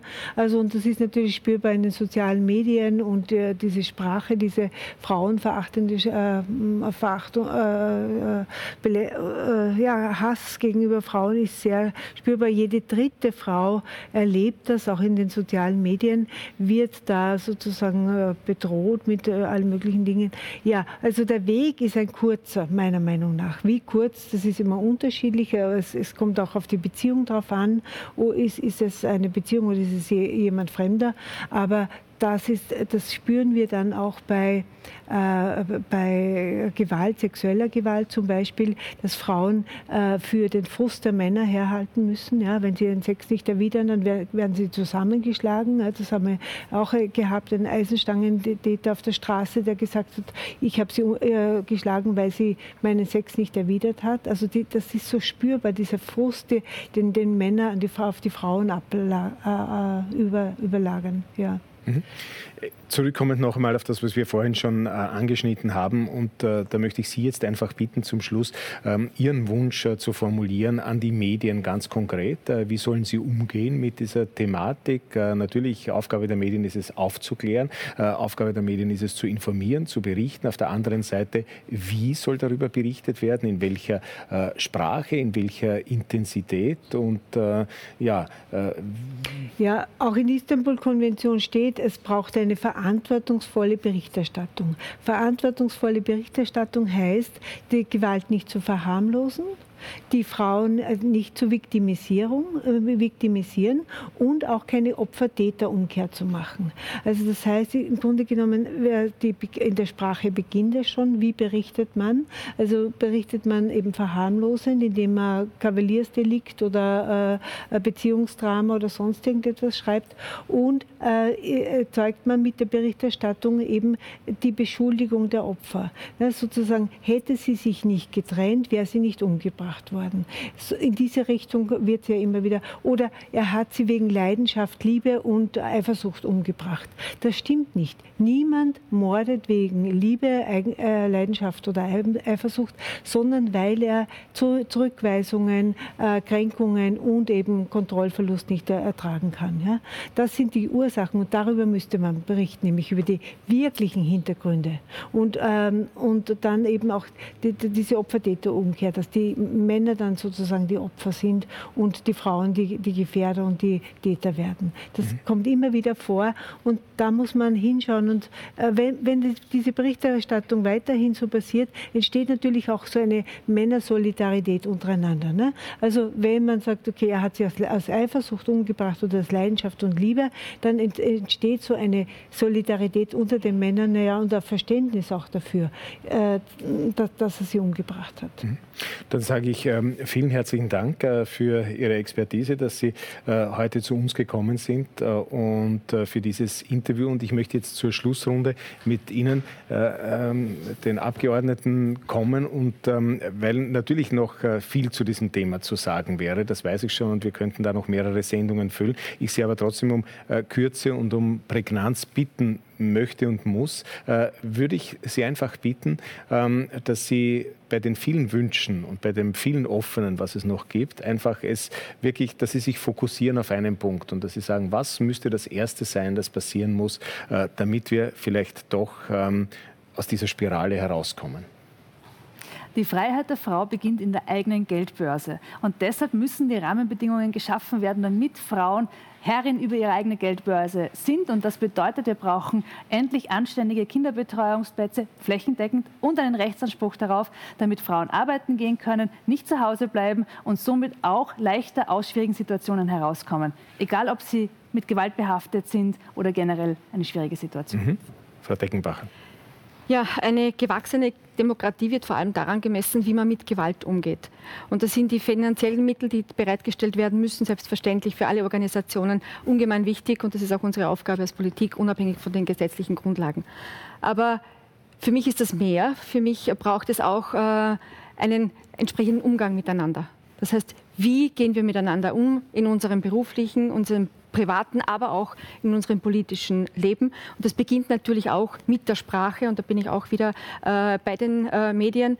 Und ich möchte hier, wenn Sie mir erlauben, äh, allen Mädchen und Frauen Mut zusprechen. Mut zusprechen, dass sie sich an Menschen wenden, die sie vertrauen, an denen sie vertrauen, sei es die Nachbarin, sei es die Freundin, sei es die Lehrerin oder die Ärztin oder wie auch immer. Äh, denn alle Mädchen sollen wissen, wo sie Informationen und Hilfe bekommen. Und vor allem sollen sie das Gefühl haben, in Sicherheit zu sein und nicht allein gelassen zu sein. Dankeschön, Freika. Ich darf noch replizieren. Auf den Vorwurf mit dem Waffengesetz, der Kollege Amesbau hat es im Plenum ganz genau erklärt. Es ist ja im seltensten Fall so, dass diese Waffen legal im Besitz sind. Äh, da wäre die Abnahme schon immer möglich gewesen, sondern es ist eher so, dass die Waffen illegal erworben werden zu diesem Zweck. Und wenn man sich jetzt die Frauenmorde der, des letzten Halbjahres so ansieht, dann sind ganz, ganz viele Messermorde dabei. Und Messer gibt es leider überall und gerade im Trautenheim mehr als für einen Mord notwendig sind. Äh, ja, ich würde mir wünschen, viel mehr Mutmachprogramme für die jungen Mädchen, von denen haben wir heute gar nicht so gesprochen. Äh, ich war bei einem Besuch in einem Frauenhaus, wo, wo ich es nicht geglaubt, wo mir gesagt worden ist, dass auch junge Mädchen nicht wissen, jung verheiratete Frauen nicht wissen, was der Mann zum Beispiel verdient, äh, wo ich mir nicht ausrechnen kann, wie soll das weitergehen. Also wir müssen den Mädchen klar machen, es braucht eine wirtschaftliche Selbstständigkeit ja? und eine Eigenständigkeit und den Mut, einfach auch Nein zu sagen. Das sollten die ganz die jungen Mädchen schon lernen, aber auch später ist das einfach ganz was Wichtiges. Und sich Unterstützung zu suchen, das ist keine Schande. Und äh, die Scham und diese dieses Ich rede nicht drüber, äh, das müssen Mädchen lernen, dass das, dass das sein darf, dass das sein muss, dass das überlebensnotwendig sein kann. Mhm. Vielen Dank, Frau Tisoski. Ja, Sie fragen, was sind die, die dringendsten Maßnahmen? Ganz klar aus meiner Sicht, dass wir wegkommen von dieser Projektfinanzierung, wie wir sie jetzt haben, im Gewaltschutz hin zu einer langfristigen Basisfinanzierung für die Frauenberatungsstellen, für die Frauen- und Mädchenberatungseinrichtungen, für die Gewaltschutzzentren und äh, viele andere Organisationen, die hier wirklich tagtäglich eine sehr wichtige und auch wirklich schwierige und belastende Arbeit auch leisten, weil das ist wirklich auch belastend, äh, was da im Alltag an Geschichten äh, auf, die, auf die Frauen, die in diesen Einrichtungen arbeiten, zukommt und da auch die Wertschätzung und die Anerkennung zu zeigen für diese Art der Arbeit, indem man langfristig finanziell absichert. Das hat für mich Priorität und äh, dann würde ich sagen, mein größter Wunsch und mein größtes Ziel, und das äh, kennt keine Farbe, keine parteipolitische Farbe, ist, dass wir endlich wegkommen von dieser rhetorischen Gleichstellung, die oftmals bemüht wird. Frauen haben eh schon so viel erreicht und du kannst eh jeden Job machen und ich weiß nicht, was mhm. sonst noch. Es ist eh super, dass wir das können, aber trotzdem sozusagen sind wir in der Situation, dass wir eine Allzuständigkeit von Frauen nach wie vor haben im gesellschaftlichen Leben. Die Politologin Katharina Debus hat das kürzlich in einem Buch so zusammen zusammengefasst. Wir haben aufgrund der Emanzipation unterschiedliche Möglichkeiten äh, gewonnen, erkämpft eigentlich, uns erkämpft als Frauen, die wir vorher nicht hatten. Aber gleichzeitig ist diese ganze unbezahlte Arbeit bei uns Frauen geblieben. Die ganze unbezahlte Sorgearbeit, das äh, Erziehen von Kindern, auch die ganze emotionale Arbeit, das ist alles nach wie vor bei den Frauen. Und das geht sie einfach nicht aus. Und deshalb braucht es aus meiner Sicht ganz klar politisch und da, da gibt es äh, auch in der Koalition noch nicht die einheitliche Auffassung, ähm, solche Maßnahmen, die dafür Sorge tragen, dass Care-Arbeit, Sorgearbeit zwischen Frauen und Männern fair verteilt wird, weil es kann nicht sein, dass Frauen unbezahlte Arbeit leisten und dann genau in dieser ökonomischen Abhängigkeit vom Partner bleiben und sich im Fall von Gewalt nicht aus Beziehungen lösen können, die ihnen nicht gut tun und im Maximalfall ihnen auch das Leben kosten können. Und ich mag auch äh, wirklich an dieser Stelle ein großes Danke sagen an all jene, die im Gewaltschutz, in der Gewaltprävention und, äh, und auch äh, in diesen Bereichen tätig sind. Das ist wichtige Arbeit, die sie leisten und wir haben das im Blick und ich werde mich sicher weiterhin dafür einsetzen, dass wir die Bedingungen verbessern. Vielen Dank und Frau Holzleiter noch zum Schluss. Ja, natürlich ist die große Vision die Gleichstellung der Geschlechter und das endliche Überwinden des Patriarchats. Das ist, glaube ich, nicht nur die Vision von vielen Frauenpolitikerinnen heute, sondern auch von der Johanna Donald gewesen als erste Frauenministerin. Helga Konrad, echte Männer machen halbe halbe. Ich glaube, das waren alles schon extrem großartige Initiativen, ähm, Kampagnen, die die es leider noch immer braucht. Also die Gleichstellung der Geschlechter ist einfach nach wie vor noch immer nicht zu 100 Prozent gegeben. Und das muss aber das Ziel sein, frauenpolitisch hoffentlich nicht langfristig, sondern eher mittelfristig ähm, mit einem gewissen Optimismus. Und wenn es ganz konkret um einen Gewaltschutz jetzt geht und die Maßnahmen, die es ganz dringend braucht, eben die Basisfinanzierung von Frauen- und Mädchenberatung stellen. Und ich freue mich, wenn wir im nächsten Gleichbehandlungsausschuss einen Antrag von unserer Seite diskutieren können, auch überfraktionell. Vielleicht findet man ja irgendwo einen Konsens. Ich glaube, da sind die Türen auch bei allen in dieser Runde ja offen grundsätzlich, auch wenn Opposition und Regierung natürlich immer wieder andere Ansichten hat. Ähm, aber auch die äh, Initiative, die die Maria Rösselhummer angesprochen hat, also diese Mordanalyse. In anderen Ländern passiert es zum Beispiel mit einer Datenbank, die aufgearbeitet wird, zum Beispiel in Finnland jetzt. Ähm, auch ein spannender Ansatz. Und was nichts kosten würde und was aber Gewalt an Frauen noch stärker sichtbar machen würde, wäre auch wirklich eine Öffentlichkeit, äh, eine Öffentlichmachung von den Zahlen der Gewalt an Frauen, von den Femiziden und von den, Mordversuchen ähm, in den Zeitungen, ähnlich wie wir es jetzt mit den Corona-Zahlen haben, einfach um diese erschreckenden Zahlen auch tagtäglich sichtbar zu machen. Und Ziel muss es gesamtgesellschaftlich sein, diese Zahlen auf Null zu drücken. Und grundsätzlich Frauenpolitik auch, ähm, medial einfach wieder stärker in den Fokus zu rücken, weil auch da wissen wir Corona-bedingt, dass Frauenpolitik einfach in den Hintergrund gerückt worden ist und einfach prozentual gesehen weniger Platz gehabt hat. Und ich glaube, da einfach Frauenpolitik stärker in den Fokus rücken, in die Mitte der Gesellschaft, auf die Titelblätter sozusagen, das wäre, glaube ich, auch ein sehr zentraler Punkt. Darf ich noch einen, einen, allerletzten, einen allerletzten Schlusssatz. Bitte sehr, Frau Rössner. Also äh, Gewalt an Frauen ist ein Männerproblem. Ja, ich glaube, wir müssen auch bei den Männern ansetzen. Nämlich wir brauchen Männer, wir brauchen Vorbilder, wir brauchen positive Vorbilder, Männer, die Verantwortung übernehmen. Und es da, da, dafür braucht es einfach wirklich auch Zivilcourage, dass Männer Zivilcourage ausüben gegen Partnergewalt. Und das ist äh, mein zentrales Anliegen in unserer Gesellschaft, dass wir einfach wirklich auch einmal da ansetzen. Nicht nicht immer nur bei den Frauen. Die Frauen, denen wird mhm. alles zuge, äh, alle Verantwortung zugeschanzt. Wir müssen, wir brauchen Männer, die wirklich äh, auch mitmachen. Ich sage vielen herzlichen Dank für diese konstruktive und äh, wertschätzende Diskussion. Das war bei diesem Thema durchaus äh, doch, denke ich, äh, zu erwarten. Und trotzdem habe ich Bruchlinien da oder dort wahrgenommen, aber äh, keine Gräben, wie ich glaube. Und das ist in Zeiten wie diesen schon sehr, sehr, sehr viel wert. Ähm, ich glaube, unser aller Wunsch ist in Erfüllung gegangen, wenn es tatsächlich, wie Sie es, glaube ich, Frau Disoski heute schon einmal gesagt haben, äh, es so eine Sendung nicht mehr braucht. Aber ich fürchte, das wird äh, noch dauern. Noch einmal vielen herzlichen Dank, meine Damen Damen und Herren, äh, auch Ihnen Dankeschön fürs äh, Dabeisein. Äh, ich hoffe, möglichst viele Botschaften sind angekommen, aber hoffentlich auch viele Informationen. Und ich hoffe, wir haben vielleicht der einen oder anderen Frau, die uns heute zugeschaut hat, auch Mut machen können. Das war die November-Ausgabe von Politik am Ring. Übrigens ein kleines Jubiläum. Genau vor, einer, vor einem Jahr haben wir begonnen mit Politik am Ring. Die nächste Ausgabe, die gibt es dann schon am 13. Dezember. Das wäre dann ja eigentlich auch das Ende des Lockdowns. Hoffen wir, äh, dass das auch so ist. Äh, vielen herzlichen Dank noch einmal. Alles Gute und bleiben Sie gesund. Auf Wiedersehen.